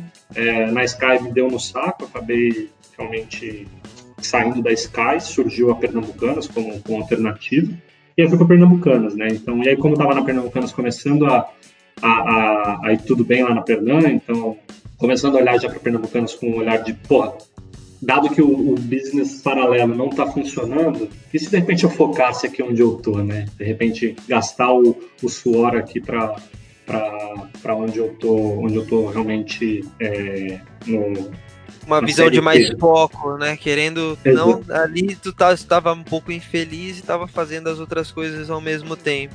Exatamente, exatamente. Então, e se eu desse mais foco, né? Então foi esse pensamento, e aí juntou tudo e eu falei, foi o momento realmente de fechar, né? Então, enfim, aí eu já estou em 2016, aí eu já estou na Pernambucanas, eu já estou tocando o aplicativo do cartão da Pernambucanas, né? Então, foi uma transição aí que, que existiu na, na Sky é, da Sky para Pernam. É, enfim, eu chamo de Pernam, né? Que é pernambucano. Assim. Enfim, um apelido, carinho, um apelido ah. carinhoso aí de, de, de, que, de um lugar bom aí que tu passou. Exato, exato. Acho que foi, fui muito feliz lá, cara. Foram três anos e meio de, de empresa. Então, de sair de um aplicativo quase que, que sem usuário para entregar um, para deixar ele com mais de 3 milhões de usuários. É... Quanto? De 3? De nada para 3 milhões. De... Caralho! É, de 3 milhões. E isso daí já estava. Bom, você estava ali no e-commerce, tentou ali uma, uma plataforma web, e aí de fato tu foi para um para uma linha bem bem aplicativo mesmo. É, que, cara, você deve lembrar muito bem aí, né? Tipo, 2015 é, foi quando, talvez, 2014, 2015, foi quando celulares, assim, smartphones começaram a, a se perceber que realmente a galera tava mais vidrada em aplicativo, né? Começava-se, tipo, tem sempre aquela curva de adoção de uma tecnologia, né? Então, os early adopters já estavam realmente, já tinham passado por esse momento, mas aquela massa realmente estava começando a ter contato mais com, com, com apps, né? E aí eu falei, cara, é uma tendência, preciso, eu preciso de repente atuar em alguma coisa que seja nessa linha. E aí surgiu, cara, foi tudo, os cosmos se alinharam e deu tudo certo, né? Então, eu fui trabalhar na Pernambucanas, tocar exatamente o aplicativo do cartão da Pernambucanas, né? E esse aplicativo aqui já começa como product owner. Esse aplicativo ele começou de que forma e que, e que chegar até 3 milhões de usuários, ele já fazia compras, enfim, como é que foi essa, essa parte de produto mesmo? Evolução de produto? Cara, é, eu, eu fui muito num começo de, de projeto, né? Então, e aí você entra naquela coisa de empresas que são tradicionais, que tentam entrar nessa transformação digital e colocam, às vezes, é, pessoas de projeto para tocar produto, enfim, mas foi isso que aconteceu e eu fui nessa caixa disso. Mas era um produto realmente que não existia, né? Então era de fato um, projeto, né? Se você for ver. É, porque a gente não estava contratando, a gente não estava formando uma squad, a gente não estava formando um time de desenvolvimento, a gente simplesmente estava pegando um produto de prateleira que existia então, os famosos white label aí, que você pega o, você pega o aplicativo, você, uhum. põe, a, você põe a cara ele, dele da empresa, com cores e tudo mais, dá um tapa, conecta num, num serviço, você tem um aplicativo rodando, né? Então foi assim que foi a primeira versão do aplicativo da Pernambucanas. E aí foi quando começou. É, e assim, isso de fato é uma forma, vamos dizer assim, muito mais rápida de você fazer uma implantação. Então já tinha alguém que estava desenvolvendo algum produto parecido que fez sentido para Pernambucanas, a Pernambucanas com seu tamanho, com a sua força, foi lá e pronto, pega aqui essa solução que já está pronta e vamos colocar todo o nosso know-how, nosso core, inclusive, né, de, de vendas muito forte em cima desse aplicativo. Exato, exato. Então foi, foi bem isso daí que fez, tipo, e aí é aquela coisa de validar produto mesmo. É, e aí depois realmente foi quando começou a ter um pouquinho mais de estrutura de time, apesar de ser um time que trabalhava em outro local físico. É, hoje, em época de pandemia, a gente percebe que isso é possível, mas no começo, quando você está falando de desenvolvimento, onde não tem nenhum tipo de relação, você não tem o time próximo, você nunca viu as pessoas, é meio estranho trabalhar nesse formato. Então, Teve um pouco de dificuldade no começo, mas depois tudo se assentou e a gente se ajustou no processo de trabalho. E aí, cara, enfim, aí é, é aí é, aí é a história que, que, que, que, teve de três anos e meio de produto, de desenvolvimento, de construção de roadmap, de refinamento, de planejamento, enfim, de tocar cerimônia, de não tocar cerimônia. É, Foi aí que tu teve uma introdução mais forte na, no ágil.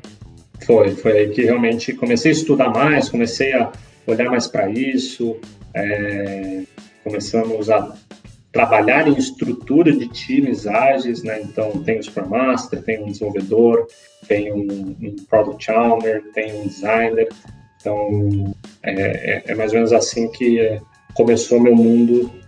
N não digo de produto, porque se você for pensar os outros dois, as outras duas experiências, é, elas acabaram tendo esse viés de produto, né? Porque, Sim. enfim. É, mas a questão de trabalhar numa estrutura ágil, com times ágeis, acho que foi aí nesse primeiro momento. Né? Então, meu primeiro contato foi aí em 2016, final de 2016, começo de 2017. É, enfim, e aí, cara, acho que uma forma resumida aqui desse mundo da Pernambucanas foi realmente sair de um produto que era de prateleira para entregar um produto lá, deixar o um produto com mais de 3 milhões de, de usuários, é, uma conta digital sendo desenvolvida, que já foi lançada por sinal. Enfim, foi, foi uma muito legal. muito bacana. Muito legal. E aí tu foi para a área de games e aí surgiu essa novidade aí que nunca na minha vida, nunca fui um gamer mesmo, sempre fui o cara do FIFA, que joga FIFA. É, hoje é... a gente tá gravando aqui no Discord, né? Invadindo é... o, o espaço dos gamers novamente. Pois é, então, enfim, me desculpem gamers, mas eu não era gamer. É... e aí, cara, foi surgiu essa oportunidade, não tinha noção do tamanho do mercado, né? E e aí, quando eu comecei a estudar realmente o mercado de games, eu falei: caraca, o negócio aqui não é brincadeira, não. E aí eu me encantei realmente, falei, cara, que negócio irado, que, que vamos embora, vamos, vamos para cima. E aí foi onde realmente, talvez foi a melhor experiência que eu tive em relação a, a ágil, a gestão de produto, a realmente tratar produto digital como tem que tratar produto digital. Entendeu? Então, ali no, no meio de 2000, mais para o segundo, último quarter do ano ali de, de 2018, foi quando realmente atuei ali em times, realmente em tribos, é, desenvolvedor do lado, designer do lado, Scrum Master ali é, do lado, enfim, foi realmente uma experiência só, para eu, só para eu ter uma dimensão de que tamanho que é, é a, a TAPS hoje. Tá, é, cara, é uma empresa ali que tem, ela era focada em games que, que monetizavam através de advertising, né, que a gente chama de ads. Então, é uma empresa ali que tinha 400 jogos nessa linha, é, mas jogos que eram muito fáceis de serem replicados, porque mudava um pouco a mecânica. É, uhum. Enfim, é uma empresa, cara, é muito pequena perto de grandes monstros aí do mercado. Então, estou falando aí de uma empresa aí na faixa aí dos 20, 20 milhões de dólares aí em faturamento. Né? Então é bem pequeno aí perto de muitas outras. É... Mas mesmo assim, né, a gente começa a ver de fato essa questão de games ainda para celular, né, que você comentou. Sim, sim. E 400 yeah. jogos são 400 produtos que vão continuar sendo vendidos aí, e, enfim, sendo melhorados, né? Exatamente, exatamente. Apesar que eu fui tocar um que era o primeiro jogo é, um dos primeiros jogos da PEPS que não, não eram esses jogos que, só um parênteses, é, é, o, o games mobile eles são divididos em várias categorias, né? Então, é, tem o casual, hyper casual, é, arcade, enfim, tem algumas classificações que vão da complexidade do tempo que você destina para jogar o jogo é, e aí, quando a gente fala de TEPS, era desses 400 jogos, era o que a gente chama de hyper casual. Aquela jogo, jogo aqui que você está sentado, esperando uma consulta médica, tô aqui no ônibus, tô aqui no banheiro, é, que a gente faz aqui um jogo que dura 5 minutos a sessão, é, e aí acabou e pronto, você teve seu tempo ali de diversão. É, para outros tipos de jogos, onde foi esse jogo que eu fui tocar, foi, foi realmente um jogo de Match 3, e aí tentando traduzir o que é o Match 3. É um jogo tipo Candy Crush, que é se todo mundo está acostumado a, já ouviu falar alguma vez, então aquele jogo de você junta três. Que não, é... se ouviu falar, já conhece um ou outro que ficou viciado, né? Porque começa a jogar e não para mais. Exatamente. Então, era esse jogo, que é o Core Loop, que a gente fala, chama, e o Side Loop, que é é alguma coisa a mais que tem dentro do jogo que te dá uma motivação a mais para você jogar aquela parte do core loop. Então era um jogo de match 3 com side loop de decoração do interior. Então era um jogo focado no público feminino, né? então é, no mercado americano. Então isso é uma informação legal, tipo quando você faz jogos você está falando de poder disponibilizar isso para o mundo inteiro, não só uma questão geográfica é, que você se encontra. Então, enfim, o jogo que eu fiz Hoje ele já está no mundo inteiro, né? 84 países. Então. Caralho. É uma, é uma, é uma, é uma oportunidade única. É, porque tu fazia a interface dele toda em inglês e, e dessa forma disponibilizava pro, pro mundo todo, enfim, ou, ou tinha algumas outras opções de línguas, ou nem precisava? Cara, é, a gente chama disso de localização. Então, a gente localizava sim o jogo para algumas línguas que eram línguas fundamentais. Então, tipo, inglês, né, que era a língua core quase do, do, do produto. Português, porque estava no Brasil, então a gente valorizava realmente de ter o, o, o produto em português. É, quando vai para o Japão, você traduz ele para japonês. É, Itália é outro país que a gente é, traduzia. França é outro país que traduzia. Mas, cara, isso, tudo isso era para a empresa, tá? É, você mandava para uma empresa, a empresa traduzia e te devolvia tudo traduzido. Você colocava numa estrutura lá no, numa ferramenta que os devs já criavam preparada para isso. Então não tem muito.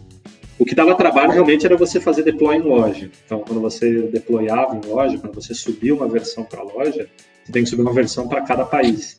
Então, você tem que colocar uma descrição, o What's News, né? É ah, entendi. A forma de disponibilizar, tipo, é, entro na Apple Store aqui no Brasil, eu vou baixar uma versão. Se eu entrar na Apple Store dos Estados Unidos, é outra versão, é isso?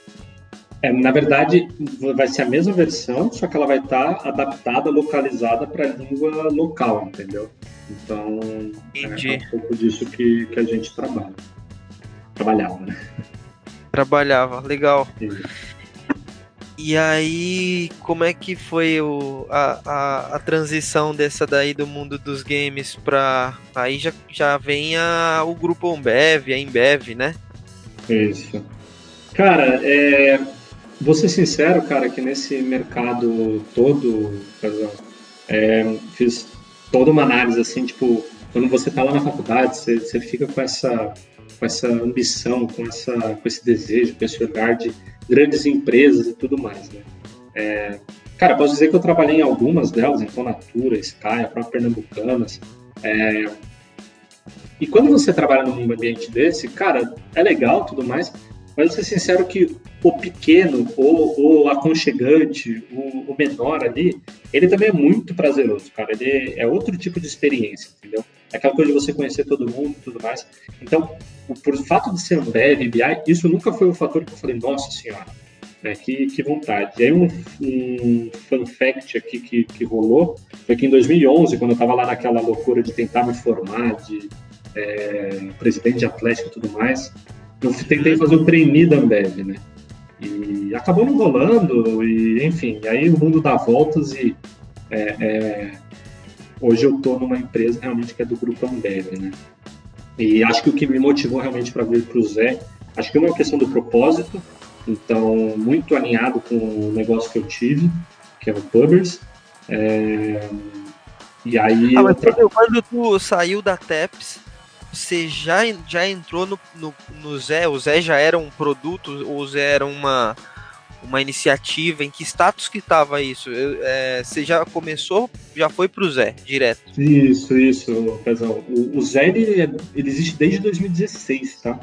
O Zé ele existe tá. desde 2016, ele, puta, ele patinou bastante no começo, vários ajustes de, de operação, acho que o nosso CEO, o Guga, ele, puta, teve um trabalho ali de resiliência, de aguentar, de, de tomar paulada, de, mano, de de sustentar o negócio, de acreditar ali e, pô, a gente sai ali de, enfim, de uma de poucas vendas, é até engraçado o Guga quando ele traz números assim de quando ah, a gente fechou esse final de semana, quantas vendas? 11. Puta que sensacional, né? Foi, foi incrível, 11 vendas. E hoje Caramba. a gente fala que no final de semana nosso tem mais de 600 mil vendas, né? Então, é, uma semana nossa, né? Então, é, enfim, acho que. E o, e o Zé, ele começou em São Paulo mesmo? Ou Foi. onde ele começou? Começou ele em começou São Paulo? De, começou na cidade de São Paulo, então foi onde ele, ele startou a operação, que era sempre mais fácil, né? Então acho que isso é uma dica que você pode ter para. Cara, começa, começa onde você tá, você tem mais controle, você consegue atuar. Sim. Foi, foi onde o Zé começou, depois acabou indo para algumas cidades, tipo Campinas, é, chegou para o litoral, enfim, tentou ir ali para algumas cidades, foi para o Rio, é, chegou aí para o Nordeste, voltou, porque acabou não, não dando certo. E aí hoje mas, essa é, mas nessa época o Zé ainda não era Ambev. O Zé Sempre era. foi Ambev. Ele, ah, o, o, o, o, Zé é uma iniciativa da, da Ambev, Pezão, só para você entender como é que é a estrutura, tá? Entendi, nasceu dentro da Ambev. É, a Ambev ela tem, uma, tem um braço dela de, de inovação, de novos negócios, é, que chama ZX Venture. E aí, dentro desse braço da ZX Venture, novos negócios nascem lá. Então, hoje toda a nossa estrutura, por exemplo, o Empório da Cerveja, que é um e-commerce de cerveja, ele está dentro da ZX. É, Sempre em Casa, que é outro produto da ZX, que é um produto de recorrência de compra, então eu quero receber todo mês um, uma, uma caixa aqui de suco do bem, eu quero receber todo mês aqui uma caixa de, de cerveja, é, é, uma, é uma iniciativa da ZX. E o Zé Delivery é uma iniciativa da ZX. É, então, a gente está debaixo dessa estrutura, apesar de que hoje a gente realmente está crescendo muito, então é, é, é, talvez a maior, maior estrutura, maior negócio ali dentro dessa estrutura da ZX. É, então, desde 2016 que essa, essa estrutura existe. Então, foi uma, foi uma, foi uma, é uma iniciativa que existe da, da, da ABI, né, e aí da, que é da ABEMBEV, é, que é global, essa ZX, e a ZX ela permite que novos negócios que, que tenham sinergia, óbvio, com, com esse mundo da, da ABI, de bebidas, é, tenham sinergia, né? Então, como que a gente pode criar mais valor, gerar mais valor aqui para o nosso negócio através de outras coisas que possam agregar aqui. E o Zé Delivery foi um negócio desse. Então, é um delivery de bebidas que, que entrega bebida gelada na porta da sua casa em até. Hoje a gente já está falando de entregar em até 35 minutos. Né? E a gente está conseguindo ah, entregar, acho que 80% já dos nossos pedidos eles já estão nessa, nessa proposta de valor nossa e a gente, se Deus quiser, vai conseguir chegar aí é com 100% é, O último pedido que eu fiz do Zé veio inclusive com num saquinho, assim, num saco, um saco transparente, com os gelos assim. Pô, já chegou geladinho já, no jeito, rapidinho. Foi, é, foi é muito é massa a experiência de cliente mesmo, de usuário.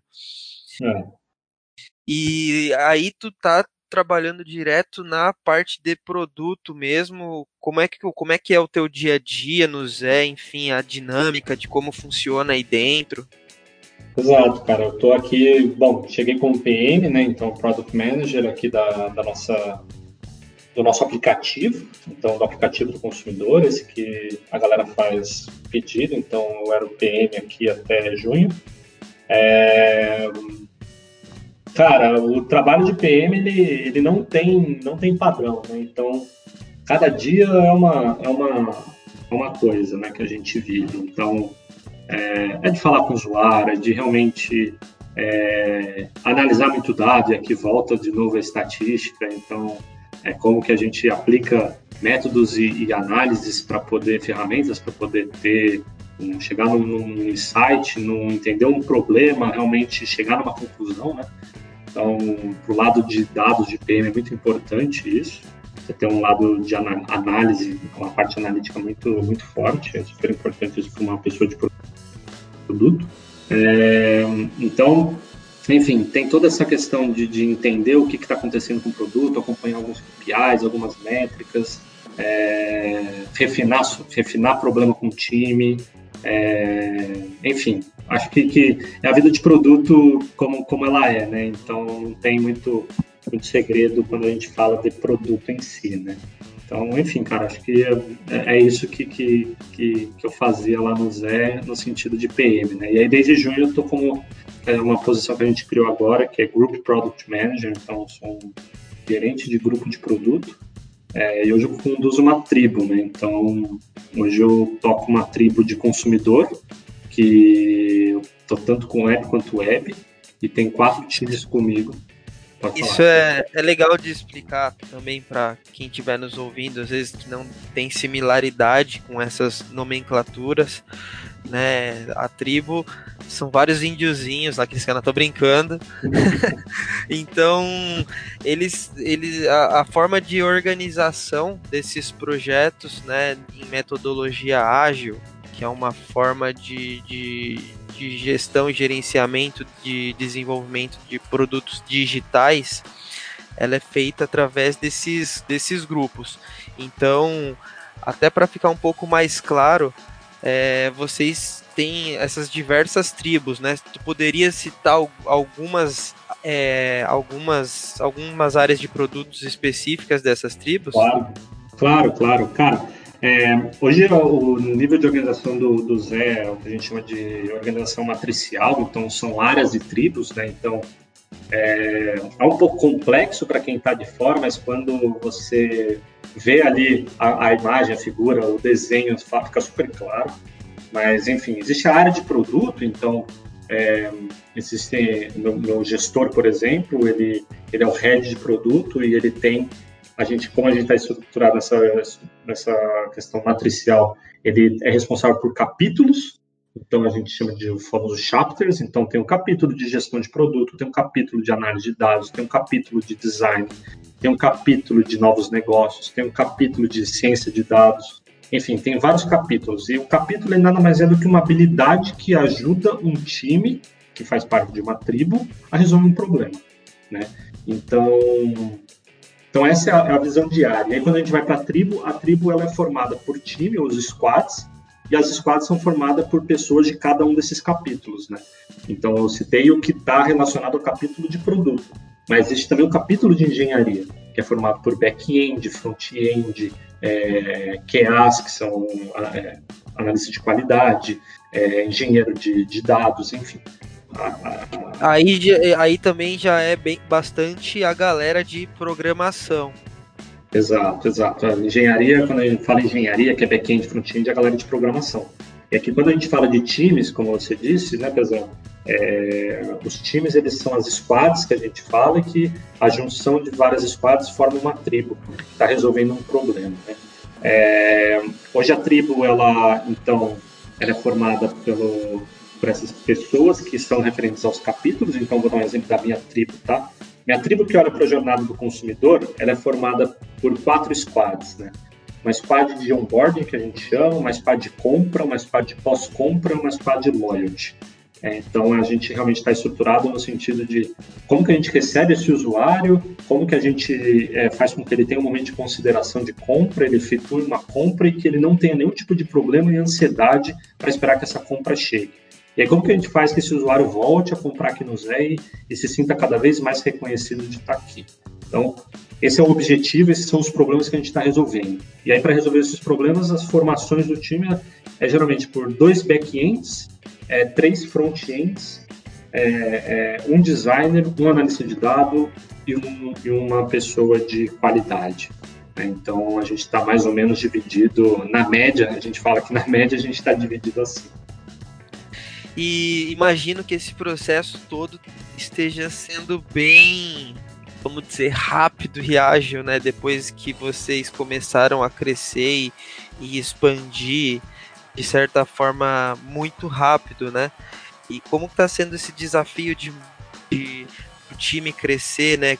De, se você puder dar alguns números aí do número de pessoas que vocês é, estavam e estão não, com certeza, cara. Eu acho que a pandemia ela, ela veio aí para é, acelerar muito o crescimento do Zé, então é, o delivery ele se tornou uma, algo muito relevante né, na, na, na, vida das pessoas nesses últimos cinco meses que a gente está já, um pouco mais até. É, e aí o Zé não foi diferente, né? Então o Zé acabou crescendo muito rápido. Né? Então a gente estava em cinco estados, para você ter uma ideia, e hoje só está faltando um estado para a gente é, concluir a nossa expansão territorial, né? Na pandemia então, é isso? Na pandemia, cara. Na pandemia a gente foi para o Brasil inteiro. A gente só estava em cinco estados. Caramba! E o que, que isso representa, assim, em time de operações? Enfim, vocês quando entram em novas cidades precisam ter ah, um time, um time local ou vocês conseguem fazer toda essa gestão do, enfim, como funciona essa, essa parte de é, não só do Zé, mas toda a questão logística de entrega? Claro. É, bom, o nosso modelo de, de, de, negócio é que a gente trabalha com PDV, né? Então, acabei não só falando da minha tribo, que olha para o consumidor, mas existem outras tribos que olha tanto para o motoqueiro quanto para o que a gente está chamando de escalabilidade, mas que olha para toda uma questão de operações aqui do Zé, né? Então, existe o seller, que é o PDV, que a gente pode carinhosamente chamar também. Então, o modelo de, de, de, expansão do Zé hoje ele está muito atrelado realmente aos locais onde já existem clientes Ambev, né? Que aí entra a força da capilaridade da Ambev. É, uhum. Então, quando a gente fala de PDV, são clientes que fazem uma compra ou que estão cadastrados na Ambev. Então, é, é, não é todo mundo aqui da, da, do canal que vai conseguir entender isso, mas para você entender, por exemplo, tipo, o Osmarajá, que é uma distribuidora lá de Botucatu, ele pode ser um, um, PDV que, que vai vender o Zess no dia que a gente for para Botucatu. Entendeu? Entendi. Se, se o Osmar já vender Ambev. Eu, é, ó, já, fica, já, já fica de olho aí, ó, Osmar. É, já fica Quem sabe o Zé, o Zé em Botucatu ia ser uma boa, hein? Cara, lá a gente consegue entregar em 35 minutos com certeza, né? Então, tem É, então, a, essa, esse momento de, de, expansão, essa forma de expandir é, é muito é, é, muito tracionada com, com esse, essa ajuda e capilaridade da Ambev, entendeu? Então a gente Você vai, chega no local e tem... Desculpa te interromper, mas eu fiquei com esse negócio na cabeça de, de entrar numa cidade nova e vocês fazem tipo um, vocês entregam a base de sistema, assim, todo o desenvolvimento do Zé como um novo canal e ele consegue de alguma forma linkar isso com o estoque dele, o, o enfim, como funciona isso? A gente, é, mais uma vez, a gente tem uma, uma, uma possibilidade por conta da capilaridade da Ambev das, de serem PDVs que já são cadastrados na Ambev. É, tá. Esse PDV, ele simplesmente ele só faz um cadastro na plataforma do Zé. É, é um sistema SaaS, né? Então, é, onde ele SaaS é Software as a Service, né? Para quem não está familiarizado com o termo.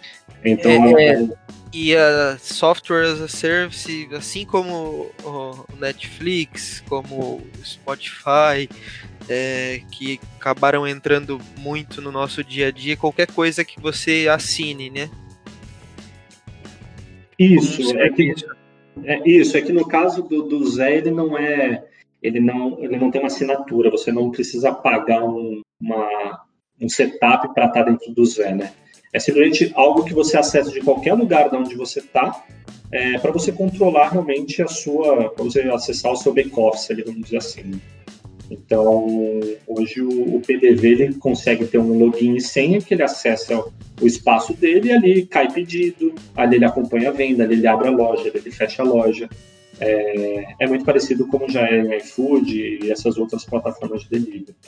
Então é assim que a gente expande, cara. Então tem um onboarding, então tem uma equipe de, de operações que chega é, nesse lugar, é, conversa com as pessoas, dá um treinamento, explica como funciona, modelo de, de remuneração e tudo mais. E aí começa a vender. Tão simples quanto isso, cara. E começa aquela expansão no estilo no estilo Zé, no estilo Ambev mesmo, de pulverização, crescimento exato. rápido estrondoso. exato, exato. É, realmente Legal. Tá, tá, bem, tá bem acelerado o processo. Você falou de pessoas, cara. A gente, antes de começar a pandemia, a gente estava em torno de 60 pessoas de colaboradores, né? A gente está chegando, provavelmente na semana que vem, em 180, 190 colaboradores. Então, mais que dobrou o time aí. Caramba, mais que dobrou. É. Muito legal. E como como funciona? Quais são os desafios de um crescimento rápido desse? Assim, até a gente já acabou já passou um pouco do, do, nosso tempo aí, mas a conversa tá boa e como é que quais são os desafios assim de, desse de crescimento tão rápido? Cara, eu, acho que uma das coisas que fez com que o Zé chegasse até aqui é muito a autonomia e alinhamento que os times têm, né? Que a gente prega muito isso no dia a dia. Então, é do lado de uma mão é autonomia, do outro é responsabilidade, né? É, e a gente chegou até aqui no Zé exatamente pelas pessoas terem noção da importância que elas têm no negócio, no impacto que elas têm no negócio. Então, é, essa autonomia e esse alinhamento, ele precisa continuar existindo.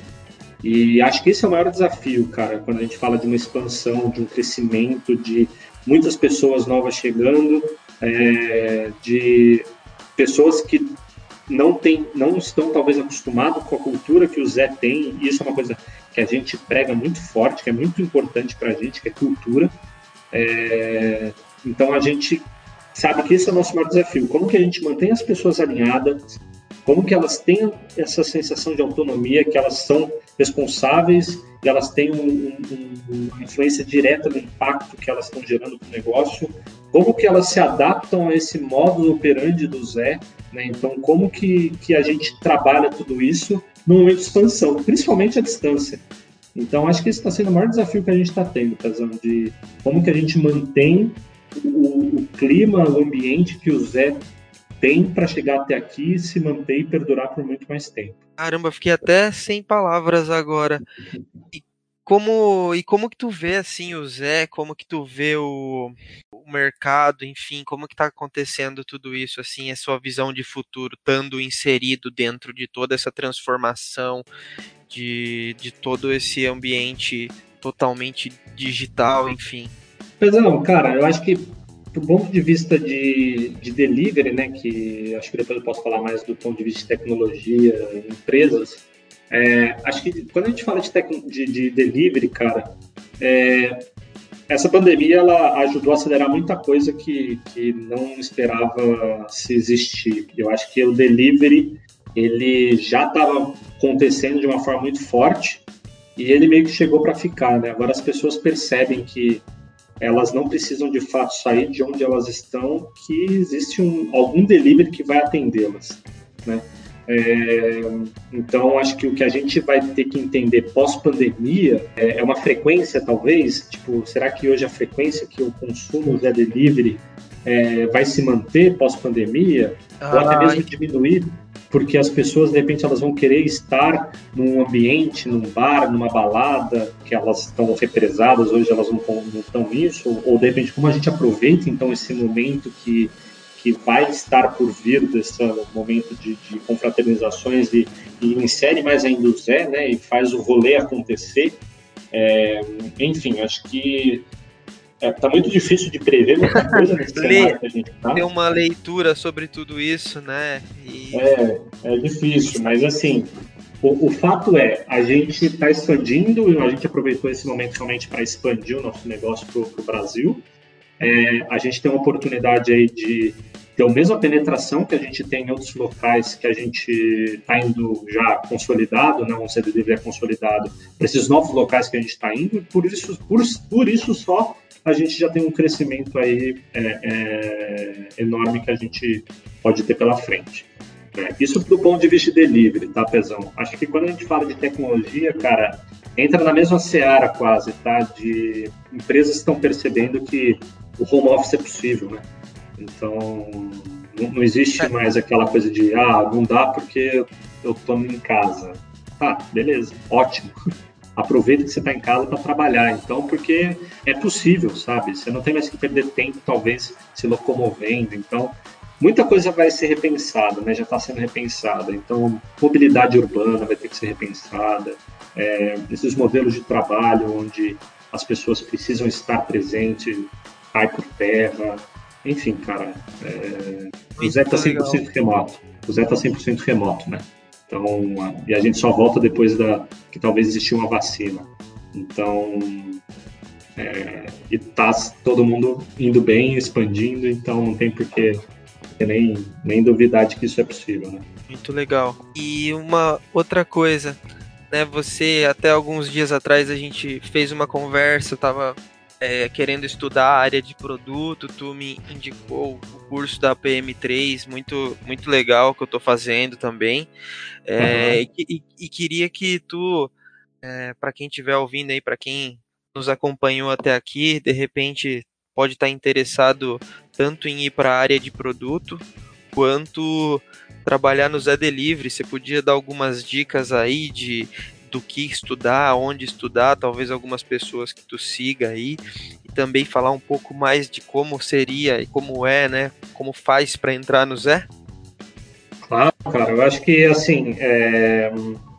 como a gente está falando de uma trilha de profissões aqui, eu acho que tem toda uma questão que a gente vai abrir agora, provavelmente em setembro, o programa de estágio. Né? Então, para quem para quem pensa em estagiar o Zé, vai abrir um, um, programa aí, vão ter puta vaga para caramba para diversas áreas, é, para produto, inclusive. A gente, o, o Zé, ele valoriza muito o, o, o que as pessoas constroem e não necessariamente ela atuou na empresa A ou na empresa B. Acho que o Zé valoriza muito o que a pessoa é, é e aí é, pode parecer meio filosófico falar, mas é, é muito verdade quando a gente quer realmente pessoas que tenham um sentimento de dono, quando pessoas elas tenham um entendimento de, de qual resultado, que, qual impacto que elas têm no, no, resultado, é, que elas tenham um entendimento de é, quanto que elas conseguem trabalhar com pessoas, então porque no final do dia nós somos pessoas aqui, né? Então a gente tem que é, saber trabalhar principalmente com, com, com elas. É, enfim, acho que para trabalhar no Zé não, não, tem muito segredo em relação a isso, né? É, para trabalhar em produto, cara, eu acho que a gente busca muito pessoas que tenham tido vivência assim numa área de produto ou pessoas que tenham sim um viés analítico quando a gente fala de início de carreira ou experiência de empreender. Eu acho que é super importante numa, numa área. For um cara, da, um cara da estatística também, um cara da estatística. Cara, eu. pra quem, pra quem estiver nos escutando e nunca pensou em prestar estatística. É, eu acho que eu, eu estatística, eu, mais uma vez, eu falei durante aqui do, do, do episódio para a gente é, o quanto que a gente tem de possibilidade eclético e Product Manager pode ser um, mas também pode ser, vai ter vagas, aqui tem vagas de cientista de dados, que também pode ser e cabe super bem, é, mas eu acho que para produto realmente é, é, uma, é uma profissão muito nova aqui no Brasil, né, Pezão? Então não existe uma formação que é específica. Eu vou dar um exemplo. A gente, eu trabalho aqui com uma pessoa de direito, eu trabalho com um engenheiro, eu trabalho com, com um administrador, é, já trabalhei com design de jogos, já trabalhei com. Já vi gente que trabalhou com jornalista, com gente de publicidade. É, não existe uma formação específica que é, ah, você fez essa faculdade, então agora você vai trabalhar com produto. É, para trabalhar com produto, cara, você tem que ter muito a cabeça do cliente, né? Saber se colocar no cliente, saber discutir negócio, saber discutir tecnologia. É a tríade que a gente fala aí dessa área de produto. É, o produto está aí no meio, né? Então é, tem que olhar para a experiência do, do, usuário, tem que saber discutir negócio, então quanto realmente que o negócio pode ajudar um usuário, quanto que o usuário pode ajudar um negócio aí para frente, e do ponto de vista de tecnologia, né? Como que você faz com que é, a tecnologia seja um meio para que um usuário que está precisando de alguma coisa ele consiga resolver aquilo lá. É, então acho que se eu falo para alguém de produto sem pensar numa formação específica mas pensando Boa. realmente no, numa atuação, eu acho que eu iria nessa linha. Tá? Faculdades de exatas, eu acho que sim, podem ter maior é, facilidade, mas eu não excluo jamais nenhuma outra faculdade. Vou dar um exemplo aqui também que existiu de empresas, às vezes, de, de saúde, as health techs, que elas estão uhum. aí, eles não pode falar muito melhor do que eu. Tem, tem profissionais de, de áreas de biológica que trabalham no, no viés de negócio, né? Então. Com certeza. Não existe é, regra na lesão. Essa é a verdade. Exato, né? Eu, eu, trabalho com um médico que está na, na, na, parte de operações, também cuidando de produto, cuidando de todas as, as frentes aí. Alô? Desculpa, eu acho que cortou o que você falou. É, é, então, você comentou e eu também acabo trabalhando com um médico que acaba trabalhando na área de operações, na área de produto e acaba é, entrando em todas as áreas. Sim, com certeza, com certeza, cara. É, não tem, não tem regra. Legal. É bom trazer isso para essa, essa conversa mesmo. E até, bom, até encaminhando aí para a finalização, né, para as partes finais queria te agradecer aí pelo teu tempo aí que você disponibilizou para a gente fazer esse bate-papo e poder compartilhar essa tua trilha aí, que tem muita coisa legal. É... O que tu curte fazer quando você não, não, tá, não tá trampando, não tá no Zé? Cara, eu. Uma das coisas que eu acabei não falando aí no, meu processo, eu acabei me, me, tornando mestre cervejeiro, né? Então, quando eu estava no mercado de cerveja, eu de, do marketplace, né, de cerveja, eu acabei no final, quando a gente desistiu de, de seguir ou optou por realmente não dar continuidade, eu falei, cara, eu quero conhecer esse mercado de cerveja, da cervejaria em si, né? Eu fazer um curso de, de, de mestre cervejeiro, então hoje eu tenho um, um diploma de, de cervejeiro, né? Então eu acabo indo nessa linha de quando eu tenho um tempo aí, eu gosto de produzir minha cerveja, cara. Eu acho que isso é uma coisa, é um hobby que acabou se tornando. Eu trouxe até meu pai para esse lado da força. É, Legal. Onde ele também se empolga aí comigo, gosta e, e realmente é um negócio muito prazeroso você produzir algo que você vai consumir, né? E, enfim, gosto disso, gosto de cozinhar, cara. Acho que é uma coisa. Para pedir essa cerveja no Zé? Exatamente. Para enquanto eu peço minha cerveja, eu faço minha comida. É... Gosto de correr, cara. Acho que é uma coisa que, que se tornou uma paixão aí também de, de correr. Então, tenho corrido ultimamente. Uh, cara, e ficar fazendo nada, né? A sutil arte de fazer nada. Então, tem momentos que, que eu gosto realmente de estar, tá, cara, mexendo com meu cachorro, com a minha esposa, vendo uma série, enfim, lendo um livro. Acho que é importante também um momento de leitura. Acho que, que é isso, cara. Legal, muito bom. Cara, acho que é isso. Quem nos acompanhou até aqui, é, se quiser te procurar aí para trocar uma ideia contigo, como é que eles fazem para te achar? Cara, eu meu LinkedIn, é, fiquei super à vontade aí de. Dá para colocar, né, no, no, no, na descrição né, do episódio, certo, Pezão? Sim, vou colocar também, vou colocar também. É. Assim. Pode colocar meu, meu LinkedIn aí, eu acho que fica super à vontade, eu sou super ativo lá, então é, respondo quase que na hora aí, quando, quando der para responder. É, mas eu acho que lá é a melhor forma de me encontrar aí, cara. Legal, muito legal. Cara, brigadão aí pelo teu tempo, obrigado pela tua história, compartilhar isso com a gente. E agora a gente precisa combinar de, de conhecer essa tua cerveja aí. E muito sucesso aí na tua trilha, que tu continue acumulando, acumulando bons resultados e, e aprendizados aí. Valeu, Pezão. Obrigado mais uma vez aí pelo convite, cara. Foi, foi muito gostoso, vai bater o papo. É, vamos sim fazer uma cerveja aí. Collab pra gente degustar ela depois. Beleza? Obrigadão, né?